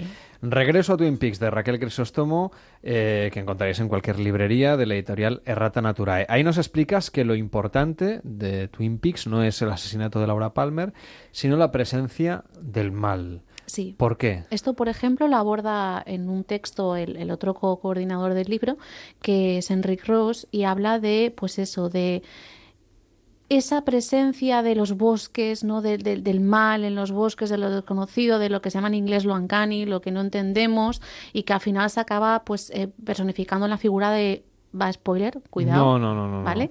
o sea, puedo spoilear No algo en la primera no te dejo, ni siquiera que mató a Laura Palmer. Claro, efectivamente, No, no. del personaje que mató, Mató a Laura, Laura Palmer. Vale. Madre mía, no puedo ni decir eso. Ha pasado 25 años. ¿eh? No ha, no ha prescrito. ¿Tú qué quieres? ¿Que me maten Madre los mía, oyentes? no puedo ni spoilear Shakespeare ni nada, ¿no? Entonces, o A sea, ver, del siglo XV. Ricardo III al final muere, ¿eh? No. Sí, al final muere. Ya me la ha chafado. Nada, solo te dejo decir que el Titanic se hunde. Ya está. Al final de la Pues- película. Bueno, no, al principio de, de la película. Madre mía, si esto es como el otro día, perdón ¿eh? por, el- por el- la interrupción, pero iba yo camino en el cine y, y estaba en cartelera todavía la de... Ay, la de... ¿Quién trabaja? Cuando uno no se acuerda de- del título, ¿Quién ¿quién trabaja? trabaja? Esto- Esto, ¿Quién es, trabaja? esto es muy de mi padre, cuando no se acuerda. ¿Quién La- trabaja? La de los simios, la de la última de matar Ah, a la de los los simios. simios, sí. Y yo pensaba, bueno, aquí tampoco se puede hacer spoiler, No, o no, sea, no, no, no, decir, es como muy obvio. Y además creo que el eslogan ponía algo así como asiste al fin, no sé. Y yo pensaba, bueno, si es que ya sabemos todos cómo va a acabar la película. En fin, que, mm, que realmente es, es una serie que yo creo que hay que intentar hacer el esfuerzo, si no se vio en su momento, de ver al menos la primera temporada, que es magnífica. La segunda estiraron mucho el chicle, como bien es conocido por todo el mundo, porque realmente a la cadena y a la productora les interesaba mucho. Y el director ni siquiera, ya sabéis que no quería, ni David Lynch no quería resolver quién, quién había matado a Laura, eh, si hubiera sido por él al menos. Y esta tercera temporada realmente se nota que ha hecho lo que ha querido hacer y hay que ir con una mentalidad muy abierta a verla. Muy, muy abierta. También va de el mal y su presencia en, las comunidades eh, Eh, más o sí, menos reducidas. Recupera, recupera algo de eso, pero yo creo que va más allá. Todavía estamos intentando entender un poco bien, con franqueza, ¿Por qué no va de que hay gente muy rara por el mundo? también. Ah. Es que esto ya de base lo sabíamos. Y que allí También. había una concentración muy significada. Poderosa de- Muy significada. No, pero mm, yo, yo creo que es que no le interesa la cuestión argumental en este punto a David Lynch. Yo, me parece que se puede seguir, hay un argumento, no simplemente es una sucesión de imágenes sin más, pero sí que es verdad que, y yo se lo digo siempre a mis alumnos, hay que ir a verla pues como cuando uno va a un museo de alguna forma. Pero tiene alguna lectura sobrenatural, por ejemplo, lo que ocurre con el mal, sin hacer spoilers, por favor. ¿Qué explicación le damos desde el punto de vista Pero es que son la académico? segunda Sí, temporada y era un poco así. Claro, claro, es Y la, la tercera idea. es sí, inmediata continuación sí, de la segunda. Exacto, sí, sí, efectivamente. Sí, podríamos decir que sí, que hay algo ahí que, claro, que nos cuesta entender y que espacios que nos cuestan entender, sobre todo, y que no son espacios físicos, que luego sí hay gente que está buscando 100.000 teorías y explicaciones, ¿eh? Y le están dando nombres y apellidos incluso a esos espacios. Yo creo que es una serie que hay que disfrutarla sin intentar eh, construir un guion definitivo y definitorio y exacto. No, Me no- parece no la que estás hay- vendiendo muy bien ¿eh? para el espectador. no, es que no, no sale fácil. El otro día lo hablamos justamente con los niveles de lectura y con el tema de, de las series elitistas. Esta es una serie elitista. Se siente. Esta es una O sea, serie que directamente es muy Lynch. Es David Lynch puro y duro. Es decir, Es que cualquiera que haya seguido la filmografía de Claro, David y Lynch... Daisy Arquette está ahí. Es, es que está, Es todo. es está todo. puro Lynch. Perdida, Es que me hacía todo. gracia porque realmente eh, todo el mundo tenía en el subconsciente haber visto los primeros capítulos, tal. No, sí, sí, yo la he visto. De toda la gente que decía yo la he visto, que la hubiese visto entera, primera y segunda temporada, los podía contar yo con los dedos de dos manos. Exacto. Sí, muchos... Porque mucha gente se había quedado en la sí. primera temporada. Yo me quedé en la primera temporada. Digo que es muy común Pero eso. entonces no, entonces- sa- no sabes quién mató a Ana Laura Palmer.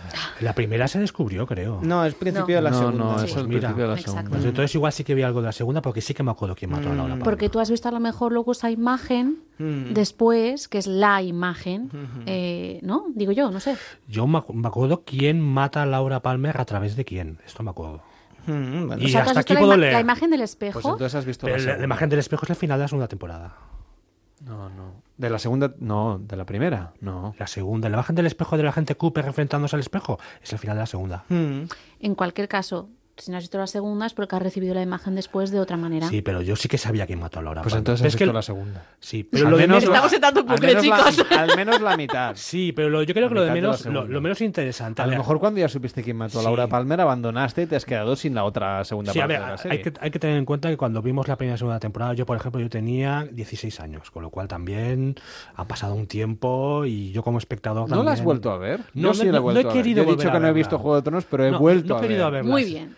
No he visto todavía la nueva, así que no me cuentes Sí, nada sí. todavía. Yo me reenganché Pero he vuelto a ver la original. La- y además, em, en un cierto... en un mes. Que No. para mí es un récord de... Sí, O más- sea, a mí más- ya y- me cansaba de lo ver que al- es. A la a, gente a los Cooper. personajes, a la gente Cooper y compañía. Pero no, no quise verla, yo me enganché directamente. Y no me costó mucho engancharme, la verdad. Sí, más o menos, a partir de mis recuerdos, pude seguir la trama de los tres primeros episodios de la tercera temporada.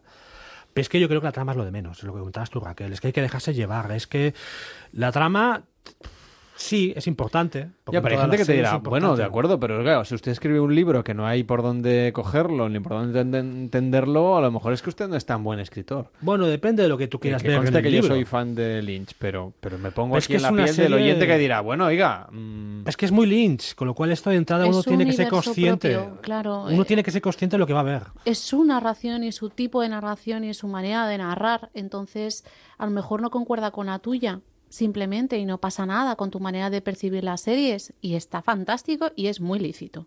No tiene por qué gustar a... Cuando decimos que una cosa es muy buena, no tiene por qué gustar a todo el mundo.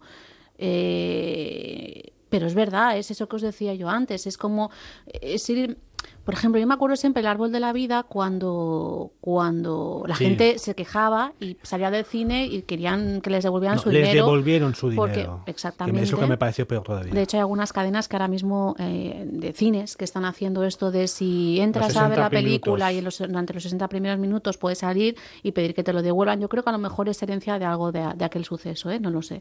Pero sí que es verdad que, que, que, bueno, que tienes que ir con un determinado tipo de mentalidad y de, querer entender cosas a veces pues a lo mejor no es tu serie. O también la idea de que tampoco no pasa absolutamente Para mí es nada. Pero no pasa nada. no pasa nada por no enterarte de nada.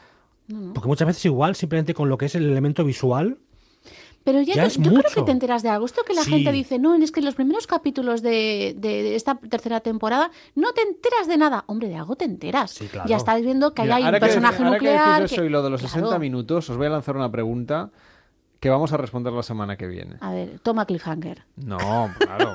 No vamos a tener aquí la gente esperando. Tampoco es eso, ¿eh? No voy a vender aquí Sin la moto. vivir aquí. ¿Qué sentido tiene? Os lo planteo como si yo fuera un oyente. Eh, que una serie de televisión no me acabe de gustar hasta esto que te dicen. No, esta serie es muy buena, sobre todo a partir del capítulo 12. ¿Eso es bueno o malo? ¿Lo contamos la semana Uf, que viene? venga, sí, venga lo discutimos la semana que Muy viene. bien. Que vaya muy bien. Buenas noches. Buenas, noches. Este verano, Noches de Radio con Carlas Lamelo. Son las 2 y 41, la 1 y 41 en Canarias. Res- con- responderemos de Cliffhunter la próxima semana. Será la noche del próximo martes al miércoles, después de haber dejado atrás este martes 8 de agosto de 2017, que nos ha dejado estos sonidos del día, algunos muy televisivos. Ahí está el capitán que va a tener de nuevo otra oportunidad de levantar un trofeo, algo que viene haciendo desde que Ahí se va, ¿eh? Casillas. Ya vamos. Allá va. El Madrid, campeón de la Supercopa por tercera vez consecutiva.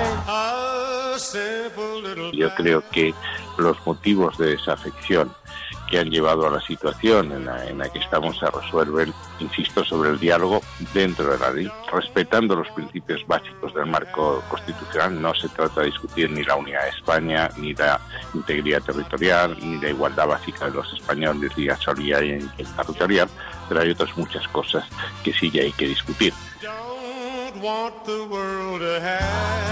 North Korea best not make any more threats to the United States.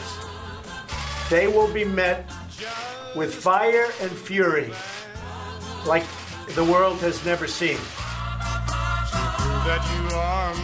Confío en que hoy sea un día donde podamos avanzar un poco. Yo creo que ella debe recapacitar un poco, que no debe tener miedo, que debe saber, y lo digo desde aquí, que tiene las puertas abiertas. Por supuesto, el pacto está ahí, aún está la custodia de los niños por discutir. El amparo de los menores debe de buscar la mejor situación para los mismos y eso no se ha hecho con el debido detenimiento. Encontramos insuficiente la oferta hecha por eh, Generalitat, ya que nosotros pedíamos 350 euros y nos ofrecen un poco más de la mitad. Escuchándoles a ustedes y viendo el folleto que repartieron ayer, diciendo que eh, ahora entiendes por qué muchos catalanes diremos que sí y eh, los de Madrid tienen que resolverte el problema y tal, da la sensación de que ustedes lo que están intentando trasladar es que si Cataluña fuera independiente nadie haría huelga, no sé si es porque no habría derecho de huelga o porque ustedes creen que los trabajadores estarían todos contentísimos y sobre todo que nadie pediría nunca mejoras salariales, porque con ustedes todo el mundo estaría contentísimo con los que- sueldos. Es que Yo- entonces, yo- eh, ¿por qué yo ustedes...? creo que es que, la, la- la sí, dígame. inteligencia... No, yo, yo creo que la inteligencia cuando se lee un folleto Sí. no puede llevar a pensar que en una Cataluña independiente no habría huelgas. ¿A usted le parece Lo que este planteamos de una manera ¿Le parece inteligente? lo que el folleto es inteligente, la lectura, la lectura de que en una Cataluña independiente no habrá huelgas no es inteligente. El folleto lo es. Ojalá encuentren el dinero para esa Cataluña independiente, para hacer todo lo que dicen ahora, dinero que ahora no tienen. Hay una diferencia entre lo aportado y lo recibido. España les roba, es lo que le está diciendo, ¿no? No, yo, yo creo que yo no he dicho que No, no, España nos le robe. pregunto, por eso, Eso por yo eso creo le que lo pregunto. dicho usted con voluntad de generar de generar una polémica que No, quizá alguien favorece. se lo estoy preguntando. Yo, en ningún momento he dicho Ah. que España no roba. Eh, no, no. no, España no roba. Ah, en, vale, cual vale. caso- en cualquier caso hay un gobierno y una mayoría institucional en el Estado español que claramente busca discapacitar los recursos que Cataluña necesita. Cada noche en Onda Cero, Noches de Radio, con Carlas Lamelo. Ya que le frían a multas, hombre, con los nuevos radares pensados para recaudar, no pierda más puntos, que es una tontería. Diga alto a las multas con el mejor avisador de radares del mercado, el F10 de Angel Driver de Publi. Ramiro López, ¿qué tal? ¿Cómo estás? Buenas noches. Buenas madrugadas, un saludo Buenas cordial. madrugadas. Bueno, ¿cómo podemos evitar, Ramiro, que nos dejen de freír a multas? ¿Cómo es Buah, posible? eh, Javier, está en nuestra mano. Evitar que nos sigan metiendo la mano en el bolsillo, nunca mejor dicho.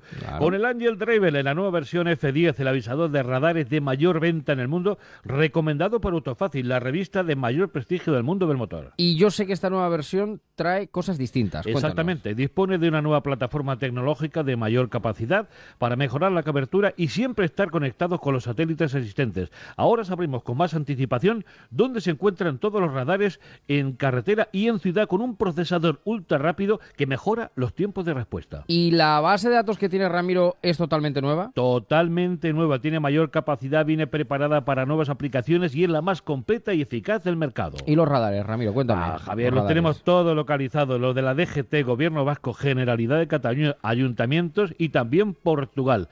Y los ayuntamientos hay que decir que últimamente le han tomado Sí, el sí. gusto a esto de fotorrojo, ¿eh? Y tanto, y tanto. Y de hacer caja. ¿Y cómo se actualiza? ¿Cómo se actualiza? Pues mira, se actualiza en publi.com de forma gratuita de por vida. Nunca más tendrá que pagar nada. No hay, no hay ninguna cuota. Las 350.000 personas que componen la comunidad Angel Driver nos informan al minuto de dónde hay cambios y los ponemos ahí en nuestra página web. Pues eso es muy interesante porque además cada día es que hay radares donde menos te lo esperas. Bueno, eh, en todas partes, cualquier día nos lo ponen debajo de la escalera, ¿no?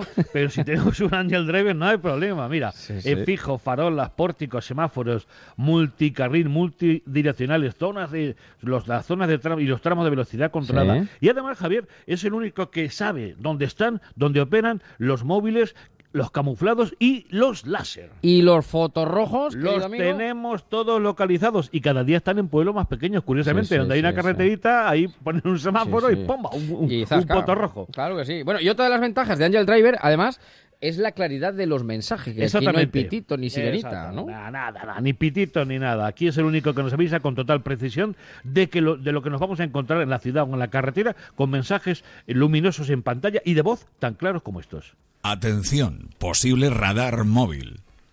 mira. Atención, tramo de velocidad controlada a continuación. Ah, eh, que claro, eh, más claro que el agua, ni el séptimo de caballero. Eso nada, es, eh. eso es. Blanco y en botella. Exactamente, es. totalmente legal, nos ayuda a conducir más tranquilos, sin sobresaltos y sobre todo sin que nos metan la mano en el bolsillo. Eso es lo más importante. La mejor forma de evitar una multa, sencillamente que no se la pongan. ¿Y cuál es el precio, Ramiro? Que esto es lo importante también, lo interesante. Si llamamos ahora mismo al 902-180-190 o entramos ya en publi.com. Pues mira, su precio es de 205 euros y esta noche vamos a poner, atención, 50 unidades también a solo 99 euros. Con la primera multa que evitemos, está amortizado. Y además, le vamos a regalar el magnífico Chip Control, el alcoholímetro preciso de Angel Driver, que vale 30 euros. Para saber cuándo no hay que beber, cuándo no hay que Eso conducir, es, cuándo no hay que coger el coche. Pero lo importante, seguridad. Evitar que nos metan la mano en el bolsillo le va a costar a usted solamente 99 euros. Con la primera multa que posiblemente le ponga mañana, ya está Amortizado, pagado. amortizado. Llame ahora mismo y pídalo 902-180-190 o publi.com. No diga que no lo avisamos. Ramiro, un abrazo enorme. Igualmente, Cuídate. Javier, hasta luego. Este verano, Noches de Radio en Onda Cero.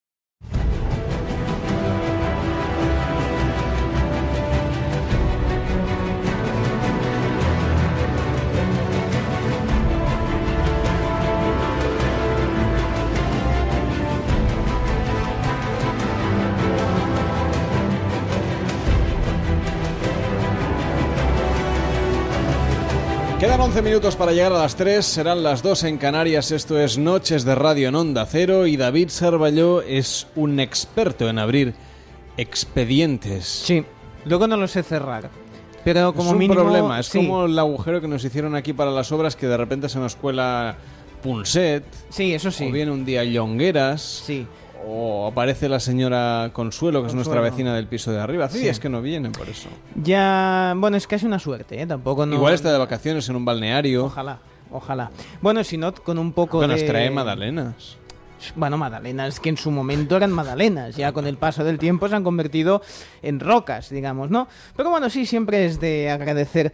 Hoy es un caso, um, querida Carmen Porter, eh, bastante espeluznante el que, el que vamos a hablar. La idea sería que hay un término genérico que yo desconocía y he estado investigando y me ha parecido fantástico, que son los O-parts. ¿Tú sabes qué son los O-parts. Ni idea. O-O-parts. Con ¿eh? dos O's. Con dos O's. O-parts. Sí, con, con dos O's ya verás el tema cuál es. Eh, vale, pues la idea es... Pensaba que te habías equivocado aquí en el guion y habías metido una O de más. No, no, no, no, no, no. Dos O's, que en inglés quiere decir... Oh, oh, parts. Sí, no, y vienen por Navidad. Ho, ho, ho, no. es out of place artifacts. Mm. No de partes, sino la P también es una inicial. Out of place artifacts. Es decir, objetos que no tendrían... Fuera de sitio. Que- sí, mi casa tengo sí, muchos pero claro, si dices oh, parts. objetos fuera de sitios, no, no, no, no enganchas. Es objetos que no tendrían que estar ahí donde los encontraron. Así da un poquito más de yuyo. Sí, sí, sí, sí. Vamos a escuchar uno de estos programas de canales de historias inventadas, digamos, eh, cómo nos vende la moto de los Oparts. Jeroglíficos del siglo IV a.C. donde se muestra el uso de la electricidad. Mapas que demuestran que el continente americano habría sido descubierto mucho antes de la llegada de los barcos españoles y portugueses. Cuevas que fueron habitadas hace 150.000 años, pero que poseen una compleja red de tuberías. O antiguos alfabetos que situarían el nacimiento de la escritura en la península ibérica. Ah. Son algunos de los llamados UPART, objetos fuera del tiempo y el espacio. Objetos que no pertenecen al lugar ni al momento en el que fueron encontrados. Son objetos tecnológicamente hablando que han sido encontrados en lugares pertenecientes a un periodo de la historia donde no deberían de estar, porque no había la tecnología en aquel tiempo como para desarrollar estos objetos. O sea, es como encontrarse un Walkman en, yo qué sé, en el circo romano. Están pasando estas cosas. O sea, ¿Qué me sí, dices? Sí, sí, sí, están habiendo excavaciones, dos cavas. O sea, me estás diciendo que dentro de una pirámide puede haber un podcast de noches de radio. Sí, sí, sí, sí. Sí, sí, es O un micrófono de onda cero. Un micrófono de onda cero. Sí, sí. Igual el logo es de, de- del- es que no. El de no- antes, sí. Sí, te voy a decir, no ha evolucionado mucho, pues el mismo. Eh, son cosas que están fuera de, de lugar. Y una, para entrar en un- el primer día, eh, que os ¿Hay hablo un de guerrero de. Xi'an jugando a la PlayStation? Sí, exactamente. Los, los- se tenían que entretener esa gente. Estaban ahí, eran de arcilla, pero, pero se entretenían. Bien, uno de estos casos eh, increíbles, que hoy vamos a simplemente dar tres pinceladas, son las esferas de Klerksdorp. Que dirás, ¿qué son las esferas de Klerksdorp? ¿Qué son las esferas de Clark's Dock? Bueno, Clarks eh, o Clarks, o Clarks. Clarks son las esferas. Son unas bolitas metálicas que se han encontrado, digamos, en, en Sudáfrica que no podrían estar ahí.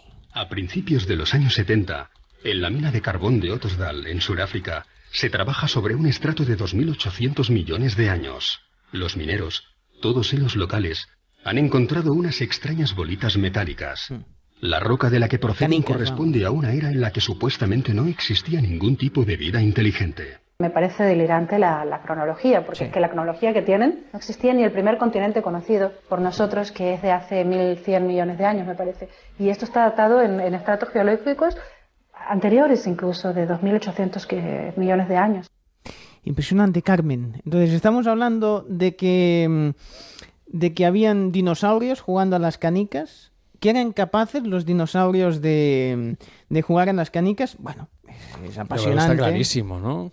Sí, sí, yo ahora mismo me apetece ir a Otosdal y si tuviésemos una máquina del tiempo, pues iríamos hace eso, 2.800 millones de años en Otosdal a ver quién estaba jugando a canicas y saldríamos del misterio. Como no podemos hacerlo, tenemos que investigar más de estas canicas históricas. Las esferas son pequeñas, de apenas dos centímetros de diámetro, y tienen tres líneas perfectas grabadas sobre su superficie. Están completamente pulidas, algunas de ellas tienen unas líneas paralelas, tres líneas paralelas, y quizá lo curioso sea que parecen un producto terminado. El problema es quién estaba manufacturando productos hace tres millones de años. ¿Quién estaba facturando Claro. ahí? Por eso no pueden- facturando productos hace no sé cuántos No de podíamos años? haber hecho nosotros, porque no estarían acabadas. O sea que lo que les sorprenda es que estén acabadas, ¿eh? que esto es lo más sorprendente. Eso es lo que nos hace preguntar. Aquí la gran pregunta es, bien, bien, pero ¿quién hizo estas canicas? Yo sé ¿Quién que hizo te- estas canicas? Pues que te lo digan. Michael Cremo y Richard Thompson, No, Michael tras Cremo no las someterlas a hizo, ¿eh? estudio, O sea, Ah, vale. llegaron a la conclusión de que no podían ser de origen natural. Ah, no. Su exterior está formado por una aleación de acero y níquel imposible de encontrar en la naturaleza. Son líneas extremadamente perfectas y su interior parece estar hueco. En el momento en que hicieron un análisis por rayos X empezaron Sí. a encontrar con que el núcleo de las esferas tenía mm, peso negativo o densidad negativa. Así que eso es antimateria. Eran como una gran piñata de antimateria. ¿Cómo te quedas? O sea, eh, so- son unas, unas bolas, o sea, tienen unas bolas, bueno, no muy grandes, porque son dos, de dos centímetros, pero que por dentro, digamos, mm, te adelgazan. O sea, eran los nutricionistas de la época. O sea, hay que medirse las bolas por pero- dentro. Por dentro. Y entonces verás que eh, menos pesas. O sea, en lugar. Póngame un kilo de, can- de canicas de estas, y entonces en, en lugar de pesar un kilo más, igual pesas un kilo menos. Es, es fabuloso esto.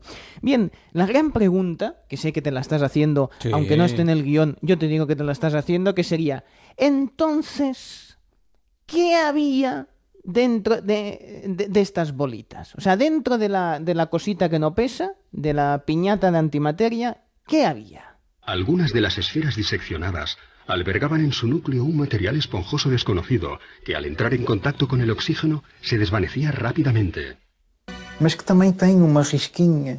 Pero además tienen una marquita en su ecuador. Y tienen un agujero. ¿Será que fueron las semillas de vida aquí en el planeta Tierra? ¿Podrían ser las transportadoras de las semillas de vida para nuestro planeta? Se encontraron algunas moléculas orgánicas en su interior. Pues. Por tanto, podría ser una explicación de la teoría de la panspermia. Podrían haber sido depositadas aquí hace millones de años para dar lugar a toda la biodiversidad que conocemos hoy en día. Esto es lo ideal para explicar a, lo- a los peques cuando te hacen la pregunta, bueno, ¿y cómo lo de la semillita, cómo va? No, pues hay unos extraterrestres que van tirando semillitas por, todo, por todos los planetas, si te cae una canica de estas, empieza la vida ahí. Y a partir de ahí, pues eh, míralo en internet. Y ya te lo explican todo. Pero claro, esto tiene, tiene quien, quien le da la parte negativa y dice, no, no, no, esto no es así. Los científicos, ¿cómo son los científicos? Es que... El Instituto Espacial de California, tras varios análisis, declaró, el equilibrio es tan perfecto que excede nuestras actuales tecnologías de medición.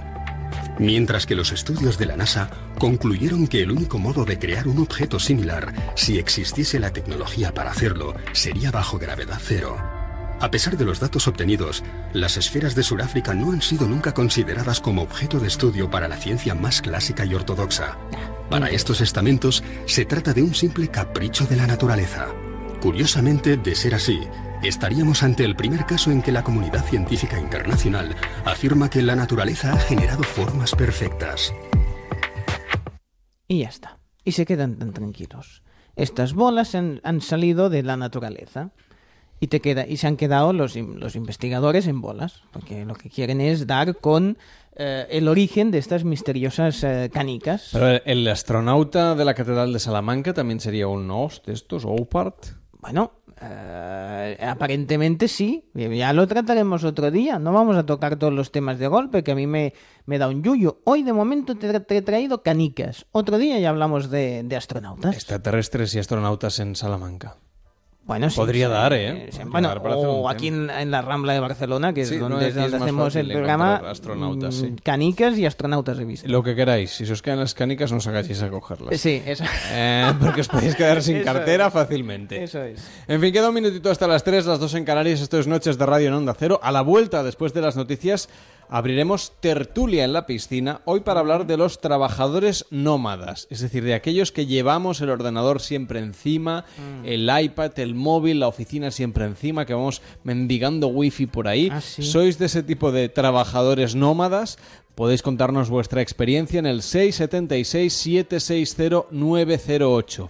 Es el WhatsApp de Noches de Radio. Nos mandáis una nota de voz al 676-760-908.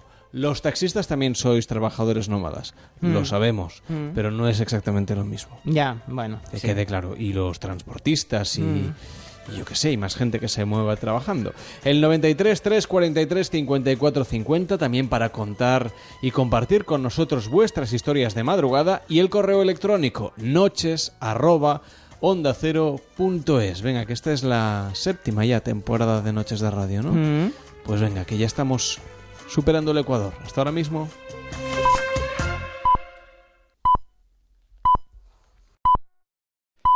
Son las 3, las 2 en Canarias.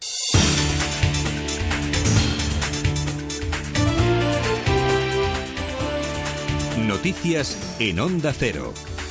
Buenas noches. La Generalitat insiste en que convocará la consulta independentista del 1 de octubre. El consejero de Territorio y Sostenibilidad, Josep Rull, ha explicado que se apoyarán en la ley de referéndum que apruebe el Parlamento, aunque el Constitucional la suspenda. El exministro de Asuntos Exteriores, José Manuel García Margallo, se ha manifestado hoy al respecto en declaraciones a la Sexta. Ha dicho que no puede haber referéndum en el actual marco constitucional, pero que hay que dar solución a la que ha calificado como una guerra de nervios. ahora eh, o después, eso es la, duda, hay que hacer una oferta no para no para no para para contentar a los separatistas que no se van a contentar nunca, pero sí esa parte de la sociedad catalana que en los últimos tiempos ha oscilado del autonomismo al independentismo y aquella parte de la opinión pública catalana que está pidiendo algún tipo de respuesta El presidente del Principado y expresidente de la gestora del PSOE, Javier Fernández, ha recordado que la obligación de la actual direc- dirección del partido es intentar favorecer la integración. Su declaración llega después de la renuncia a su escaño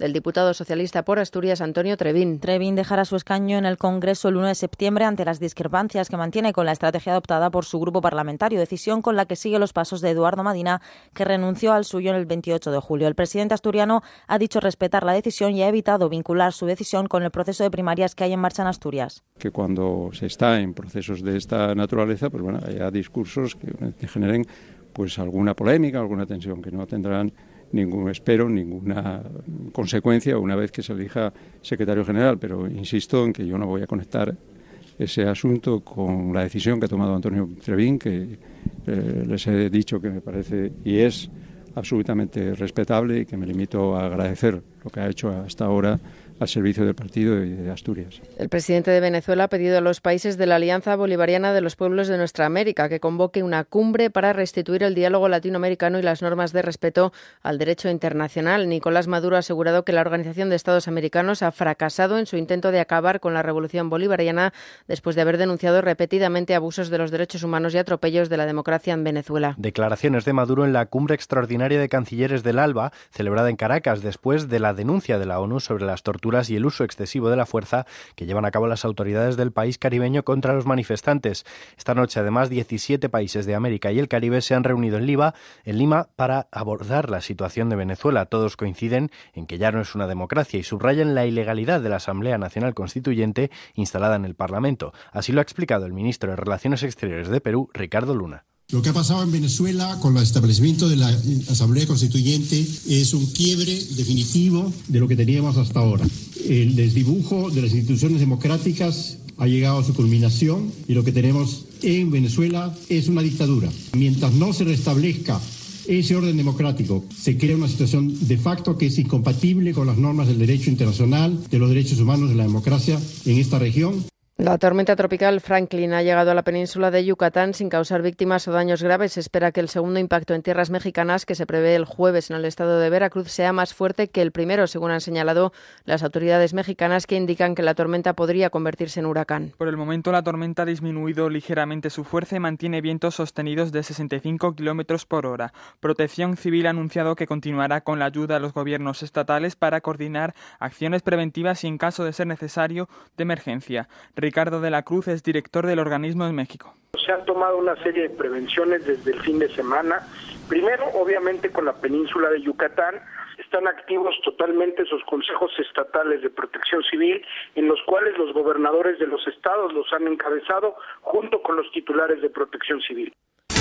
Y en deportes, el Real Madrid gana la Supercopa de Europa frente al Manchester United por 2 a 1. Los goles de Casemiro e Isco han dado la victoria al conjunto blanco, que consigue su cuarta Supercopa y se erige por segundo año consecutivo como mejor equipo europeo. El defensa del club, Sergio Ramos, ha asegurado que pese a sufrir en los últimos minutos del partido, merecían ganar el título. Era importante, era la primera prueba de fuego de esta temporada y era también, pues bueno, no empezar ganando a nivel anímico para el grupo. Yo creo que veníamos trabajando muy bien en esta pretemporada físicamente a pesar de, de los malos resultados. ¿No? Hoy era este partido era un título en juego y obviamente cuando hay eso en juego el equipo cambia, ¿no? Sabe competir, sabe pues tener ese espíritu ganador y yo creo que hoy se ha hecho un grandísimo partido a pesar de esos 10 últimos minutos que hemos sabido sufrir también y somos justo merecedores de esta, de esta copa. Con esta ya son dos Supercopas de Europa, una Liga, dos Champions y un Mundial de Clubes los logros obtenidos por Zidane en un solo año y medio como entrenador. Más noticias a las 4, las 3 en Canarias y de forma permanente en onda cero.es siguen con Noches de Radio. Síguenos por internet en ondacero.es.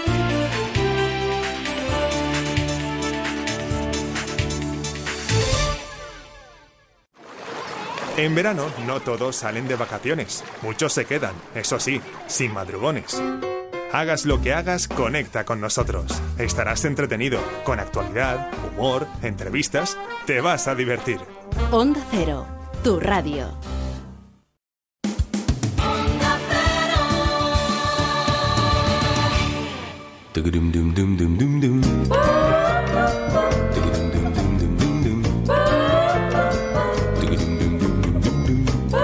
En Onda Cero, Noches de Radio, Carlas Lamelo.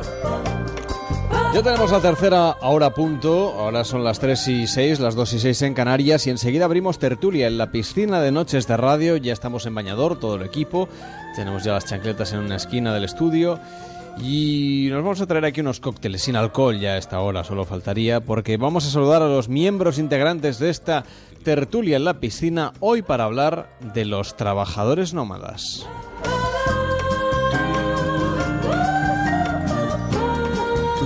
Cada noche en Onda Cero, Noches de Radio, con Carlas Lamelo.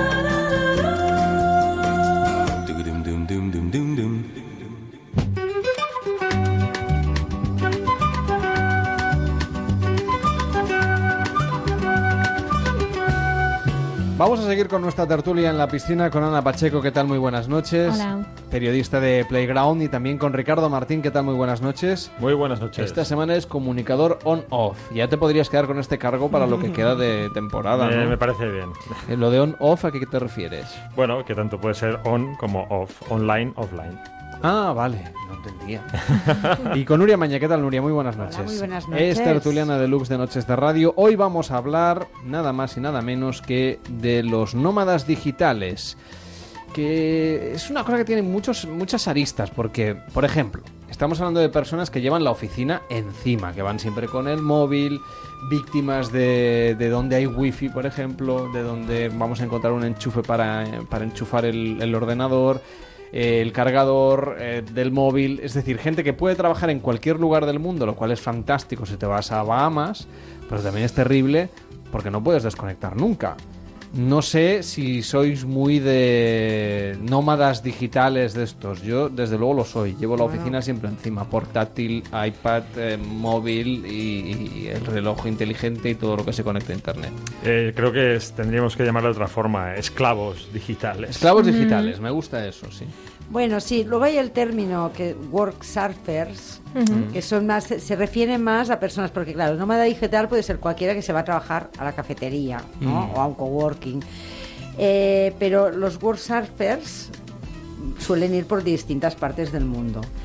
Y hay un programa que se llama Remote Year, que durante un año vives un mes en cada sitio, te, te ponen un poco las condiciones. Hombre, a ver, si no tienes perro, familia y tal, es una Primero el experiencia perro. chula. Yo no, que conste que no tengo perro, ¿eh? Pero, pero bueno, pero no sé, es, es una manera de vivir de eso, de vivir, por ejemplo, claro, en el paraíso mientras estás trabajando. Por si alguien quiere, hay una web que se llama remoteyear.com y allí explican en qué consiste este, este concepto de, bueno, trabajar de manera remota. Atención, porque esto va a ser tendencia al alza cada vez más, porque lo de ir a la oficina en muchos oficios tiene cada vez menos sentido. Entonces, esto hace que de, de entrada lo que está pasando es que la mayoría de gente trabaja muchas más horas fuera de la oficina, pero también es verdad que hay gente que puede irse a, seguir trabajando vinculado a la misma empresa y a lo mejor está en la selva. Yo más que en la misma empresa veo mucha gente, sobre todo blogueros, que se han, que han descubierto también, han creado un modelo de negocio basado en infoproductos, ¿no? En, que luego también lo que venden ellos es muchas veces su modelo se lo venden a, a otra gente mientras están allí en las Bahamas. Claro, esto está muy bien. Lo que pasa que no todo el mundo que va a hacer el curso se va a poder ir a las. Bahamas. Bueno, las Bahamas Esto me, o... me recuerda a una pareja de, de Instagramers Ah, sí. que se dedicaba a viajar por todo el mundo. eh, Y se cortaron después. Y, vivían de esto, y cortaron después. pero sí. vivían de esto y de, de- de hacerse fotos de ahora estoy aquí, ahora estoy en tal. Ah, sí, no han sé qué. cortado, sí. Eh, bueno, a ver, luego descubrí, luego descubrí que había más parejas de estas. Que Jay y. Alexis. Sí, Eran sí. muy guapos, bueno, guapos, a ver. Sí, llegaron, llegaron a ser imagen de Pull and Bear, la, la marca de ropa juvenil de Inditex, el verano pasado, hace un año. Fueron la imagen de la temporada ah, y luego acabaron rompiendo. Fue como una tragedia Instagramer. Y, y sí que- Tragedia Instagram, me encanta ese Sí, concepto. claro, hombre, es un culebrón eh, 2.0. Ujú. Yo tengo que decir también que tenía una amiga pareja que acabaron mal también. Es decir, que igual este modelo de ir cambiando de ciudad cada, cada mes puede resultar agotador y sobre todo el hecho de que los dos tenían que trabajar desde casa en todos esos países, adaptarse, integrarse. Así que eso también puede implicar dolores de cabeza. Por cierto, recordemos que esta pareja, por si alguien no lo sabe, cuando cortaron, él se hizo, hizo un vídeo. eh, bueno, perdón, ella empezó a criticar el tamaño de su pene a través de las ¿en redes sociales y él hizo un vídeo que podéis valorar si es real o no, en bañador ¿En muy, muy apretado. Para intentar mostrar que lo que decía su era una ex venganza, ¿no? era, Revancha menti- era online. mentira. Sí, sí. online. Quiero decir que fue una Revancha. pareja que dio muchos titulares, m- muy a comentar. Y luego está, ¿no? También en esta línea, ¿no? Una chica que como quiso demostrar que, que esto de Instagram es todo un rollo y todo muy fake, ¿no? Y que se hizo como montajes de fotos de distintos lugares y le hacía creer a la gente que estaba, que estaba por ahí y no estaba, Claro. estaba en su casa con el Photoshop ahí haciendo... Bueno, esto es bien fácil de, Sí, de sí. conseguir y de hacer. ¿eh? Es- allí como también es, es, es un poco todo en la línea de, de esta influencia de tenemos que estar siempre en sitios guays para Mm. luego enseñarlos en redes sociales, ¿no? Que esto también tiene que ver con esta exposición de nuestras vidas idílicas, aunque sea trabajando con mi Mac en una Maca en no sé dónde.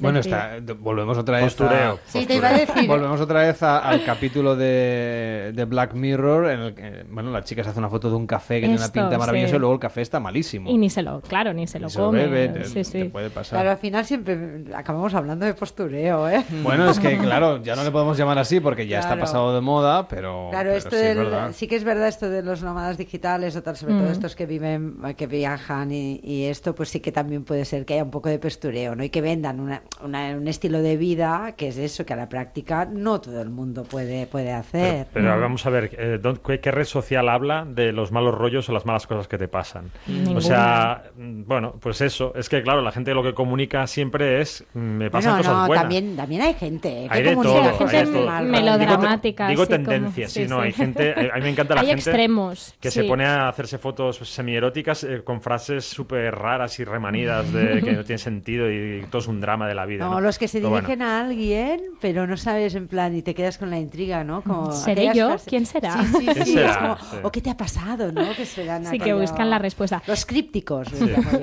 Yo creo que, que el tema este también del teletrabajo tiene como una fecha de caducidad, ¿no? Me lo imagino como una estancia a corto plazo, pero no me imagino toda la vida con este ritmo de vida. Pero para una temporada creo que también puede ser una buena, una buena alternativa, porque a lo mejor estás trabajando esto ocho horas, pero luego si estás conociendo otras ciudades puede tener su, su qué. ¿Y os imagináis que esto acabe siendo una cosa como muy habitual? no sé si en algún sector será más fácil que en otros, pero hoy en día puedes tener una reunión por videoconferencia, atender el teléfono, el correo electrónico, hacer un seguimiento a tiempo real de los procesos de, de, trabajo. Mm, a mí se me ocurre que yo tuve un profesor de inglés eh, a través de Skype que, que, que, hacía esto, es decir, él viajaba alrededor del mundo. Cada, cada semana él tenía varios alumnos también alrededor del mundo de inglés y, a lo mejor me decía, oye, la semana que viene no podemos hacer clase porque estaré viajando y hasta que no llegue a Buenos Aires me instale y tal. Luego, al cabo de un mes estaba en Shanghái, luego estaba en, eh, en, Sudáfrica. Bueno, ¿por, qué no? Pero porque le gusta. Claro, pero porque tenía un oficio muy concreto que era ser profesor de idiomas a través de, mm, Skype. Sí, pero fíjate que podía ser profesor de idiomas a través de Skype en, en una ciudad porque es lo mismo. O sea, al final no Claro, pero él había, optado, lógicamente, por este modelo. Pero él, ha decidido viajar, ha decidido pues, decir, oye, pues mira, voy a conocer a la gente, voy a. que es otro. Es decir, voy a coger mi trabajo y lo voy a convertir en, algo más. un proceso más vital, quizás, no sé. Pero sí que es verdad, lo que comentas, es, eh, es verdad que al final, ¿para qué necesitamos estar todos en una oficina? Sí que es verdad que hay un componente humano, que a veces nos gusta estar en contacto, porque lo que sucede con la gente que estos nómadas digitales al final se sienten un poco solos. Pero yo te, voy a hacer una pregunta. Eh, a lo mejor yo quiero estar en contacto, pero no con mis compañeros de oficina. Hmm. Es decir, si, si quieres decir, no, no, no, porque tengo compañero de redacción. No, pero es verdad que no, toda esta historia, no, así hacemos eh, team building, es decir, crecimiento de equipos y demás. Bueno, mm, a lo mejor prefiero estar yo con quien me dé la gana tomándome un café y reunirme con mis compañeros de trabajo de manera virtual, trabajar y ya está. Pero yo, yo creo, las reuniones por Skype hay que hacer y tal y cual y está bien, pero no son lo mismo. Sí, es que hay, una cosa que son más cortas. Eso yo soy muy fan de las reuniones mm, virtuales. Sí, no, no, yo también. Bueno, yo me dedico también eh, a reunirme mucho. O sea, yo me reúno mucho. ¿Con quién? Y, con mucha gente. ¿Pero hablas de Tinder o...? No, no, hablo de profesionalmente hablando. Y entonces al final lo que, lo que descubres es que la presencia humana marca una diferencia. O sea, sí que es verdad que mantener una, una, relación vía digital para trabajar está bien, pero si no tienes el principio esa relación humana o no la vas manteniendo, se, se deteriora el resto. Necesitamos un contacto humano real y físico, o por lo menos vernos, o más que, trabajar solo en la parte digital, porque eso es como de mantenimiento. La relación no se mantiene así. Yo estoy muy de acuerdo con eso, porque las pocas semanas que he estado de prueba trabajando en casa como freelance ha sido terrorífica. O sea, me vuelvo loca, empiezo a, estar comiendo todo el rato, voy a la cocina, vuelvo, el es decir, el pijama. Pero yo lo que defiendo es que no trabajes en casa. Claro, que te vayas a un... virtual. nómada digital y te vayas a la cafetería yo, yo sí que echo mucho de menos pues el, contacto con, al final con compañeros de trabajo, el saludar, el que te pregunten qué tal estás, porque yo tengo comprobado que muchas horas sola me, me vuelvo, un poco, me vuelvo un poco, tarada. Bueno, vosotros que pensáis podéis comentarlo en facebook.com barra noche radio, en arroba noche radio en Twitter. Lo de trabajar virtualmente mm, es una cosa que se va a acabar imponiendo. Claro, tú imagínate lo que hablabas de, de, las personas que están trabajando por ahí, por ejemplo, y les gusta el surf. Te cojo la palabra del, surfer. Claro, a lo mejor puedo irme a, surfear un rato por la mañana mm, y luego dejo la tabla de surf, me voy a la cafetería en la playa y me pongo a trabajar. es decir, todo el mundo, aquí en la ciudad de Barcelona, donde hacemos este programa, yo tengo amigos que trabajan en, determinadas zonas de la ciudad que están al lado de la playa y te cuentan, a la hora de comer en julio, en junio, en mayo, nos acercamos a la playa y luego volvemos a trabajar. Pero tú imagínate que te puedas ir directamente a trabajar a la playa. Claro, quien trabaja en una cafetería no lo puede hacer, quien trabaja en una fábrica no lo puede hacer, pero hay cantidad de oficios que se pueden hacer por teletrabajo o empresas que conceden a sus trabajadores que un día a la semana hagan toda la jornada de manera telemática sin tener que ir a la oficina y que se monten eh, su horario a su manera. Yo creo que muchos de eh, coincide un poco con profesiones más creativas y liberales. ¿eh? no, claro. Porque si no acabas dejando el trabajo. Una, peluquera no lo puede hacer porque necesita esa presencia física, pero sigue habiendo trabajos donde a lo mejor no tenemos que ir a la oficina. Yo estoy de acuerdo y también creo que tiene un punto también de, de idílico y, y conciliador también para las familias, Por ¿eh? incluso, supuesto, es sí, sí, decir, me parece como muy buena idea en muchos casos y eh, en el caso que comentabas de si te flipa el surf y encima estás en un sitio en el que puedes practicarlo a 20 minutos, pues puede hacer que tu jornada laboral o tus semanas sean como menos, menos horribles, ¿no? Te Sí, puede sí. ayudar un poco. Pero ¿cómo lo mides? Me refiero, mm, esa persona que tra- cuántas horas trabaja. Porque claro, todo es muy Más, bonito. yo creo que siempre más. Pero el, que se va al surf igual acaba de trabajar a las 12 de la noche. Es que no lo sé. O sea, dice, sí, me lo paso muy bien en el surf, pero estoy aquí pringando como un loco. Mm, ¿no? Si estas fórmulas están Claro, envenenadas. Yo y esto encima lo... con, con la diferencia horaria. Bueno, sea, ah, bueno, claro, vas viajando sí, por el sí. mundo, ese también es otro tema. Pero bueno, a ver si es lo que decía, lo que decía es idílico, ¿no? O sea, puede ser algo que digas, ostras, esto es- Sí. es, fantástico porque puedo hacer lo que me apetece y puedo viajar y puedo estar aquí, pero al mismo tiempo yo creo que acaba, acaba la parte negativa es que acaba, acaba siendo un poco esclavo. Pero yo tengo una cosa, eso que decíais de que así podéis eh, conciliación familiar, podéis estar en casa. Si encima trabajando en casa con la mm, Con los mujer, con el marido de siempre, si en, las, si en las vacaciones es cuando más gente se divorcia. Pues si Mm. encima ya trabajáis en casa juntos, Pues, es los verdad. matrimonios no van a durar ni, ni, ni, ni Es que, dos una- días. es que conciliar se atri- el concepto conciliar se atribuye a la idea de que ya no trabajas. Claro. Que de- acabas de trabajar pronto para irte a- a- con tu familia, amigos o, o Sí, tu sí, vida sí. personal. Eso es conciliar, pero conciliar no es llevarte el trabajo a casa, ni mucho menos. Eso es todo, todavía peor. Mm, En el momento en que yo también creo que en el momento en que se funden todas estas cosas y es muy difícil discernir entre estoy trabajando pero estoy en casa, entonces mi jefe me puede llamar y yo solo tengo que coger el ordenador, ahí todo entra en un, en un terreno un poco pantanoso que yo creo que nos esclaviza también. Sí, claro, ya os digo, yo creo que cambia mucho si tienes una profesión liberal o eres tu jefe, como, como es mi caso, que yo, yo sí trabajo, pero trabajo en casa, pero también estoy mucho fuera, porque también hago muchas reuniones, doy clases. Claro, yo creo que lo ideal es combinarlo. Hmm. Ahora te vas a, ¿no? Trabajas un mes, que te vas una semana fuera a dar una conferencia, no sé qué, y entonces estás fuera, ese, pero teletrabajas, luego te vas a, estás en casa y trabajas también unas horas, luego haces unas, ¿no? Unas, un- Ujú. algo presencial. Entonces, eso sí, pero la persona que está haciendo un trabajo normal, que tiene unos jefes y tal, y trabaja en casa, eso es esclavísimo. Mm. O sea, eso es fatal, fatal. Fatal, ¿no? fatal para, para todo. Acabas, para- acabas haciendo, igual te apetece más hacer las tareas de casa, que, Que aunque no te ponerte a apetezca nunca, trabajar. que ponerte a trabajar, claro. La procrastinación, ¿no?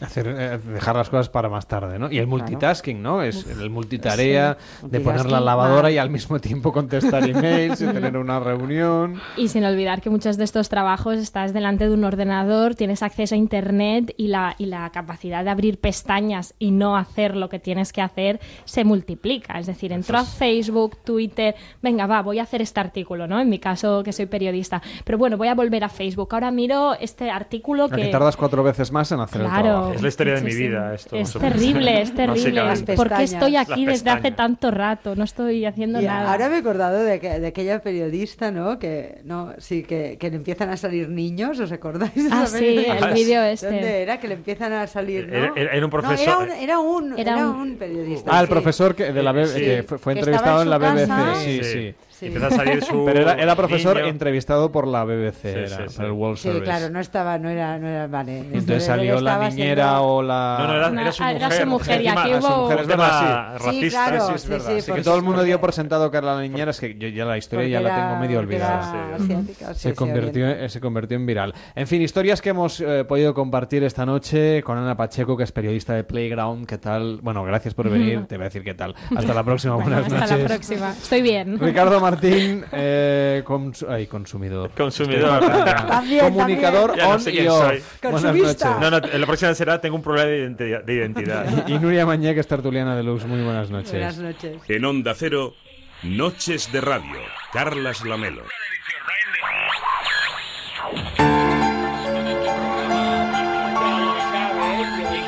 Pero ya está usted aquí otra vez. Yo pensaba que íbamos... Hola, fulanos, Pensaba ¿cómo que íbamos a publicidad. Pueden sentarse, no hace falta que estén todos de pie Pero aplaudiéndome. si no hay nadie en el estudio, ya se han ido... Bueno, Bueno, se están yendo, vaya. está- pero está toda la gente en sus casas aplaudiendo porque saben que ya son tres de tres. Toma ya los aciertos que he tenido esta temporada.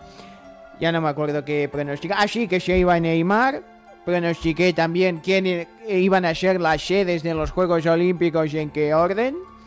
Y ayer eh, me he comunicado de forma astral con vuestro técnico de sonido para que ponga el momento en que dije clarísimamente quién iba a ganar la Supercopa. Pónmelo, guapo.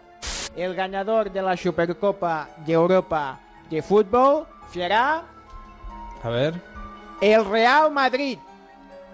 Ha salido la carta del... Soy como un niño de San Ildefonso levantando el cartel, pero como esto es radio no se ve.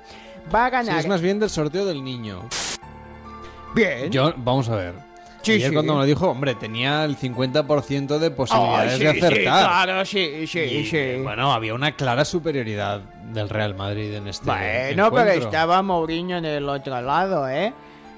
Bien, pues si se piensan que esto... ¿Le va a tirar usted las cartas a Mourinho ahora?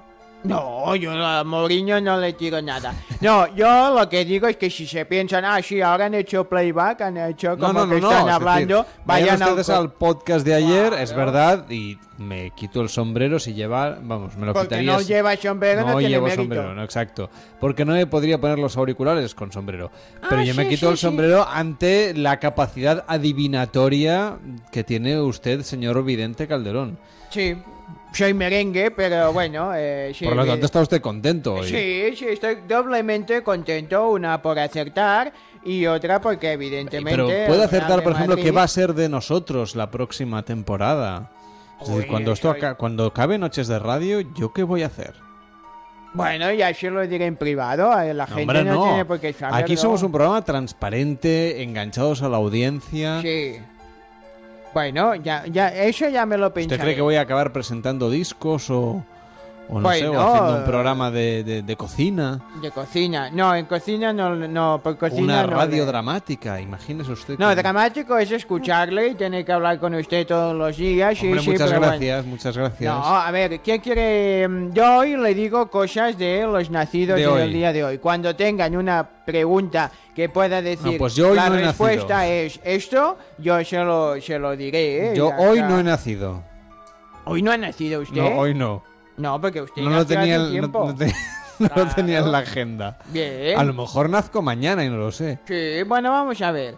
Hoy ya yo voy a mi show, que es lo que me interesa. Hoy es 9 Me de... importa un huevo lo que Sí, yo le diga. Totalmente. Viene aquí, ocupa la frecuencia de Onda Cero en todo el país. sí, sí, con sí, su sí. radio pirata. Bueno, pirata, pero acierto todo lo que digo. Sí, no, pues no le quito el Vamos mérito. a ver. Eh, 9 de agosto, 9 de agostito. Eh, es el día del poder psicológico. Así en general, ¿usted cree que hacía Suena bien, suena bien. Suena muy bien. Suena sí, bien un sí. día del poder Mira, psicológico. los nacidos el 9 de agosto Feliz son- cumpleaños a todos. Sí, claro. Bueno, los a ver que si hayan- tengo alguien en Facebook. En, ahí, en Es que Facebook no me va a dejar hablar. No, no, Hombre, no. en Facebook seguro que tiene alguien, ¿no? Digo que haya nacido el 9 de agosto. ¿Cómo Ah. le voy a dejar hablar si el programa es mío? También es verdad. Bueno, Bien. mío de Onda Cero, vaya. Sí, si no sería yo. Noches de Radio con Vidente Calderón. Suena, no- no suena suena- bonito. no suena mal, no bonito, suena sí, mal. sí, sí. Bien, hoy vamos a hablar de política. Tenemos una tertulia. Estaría bien. Pues no. Los nacidos el 9 de agosto son un baluarte de fuerza para los que dependen de ellos. Hay una dicotomía entre estos excelentes compañeros de equipo que dan sentido a cualquier proyecto grupal en el que participen.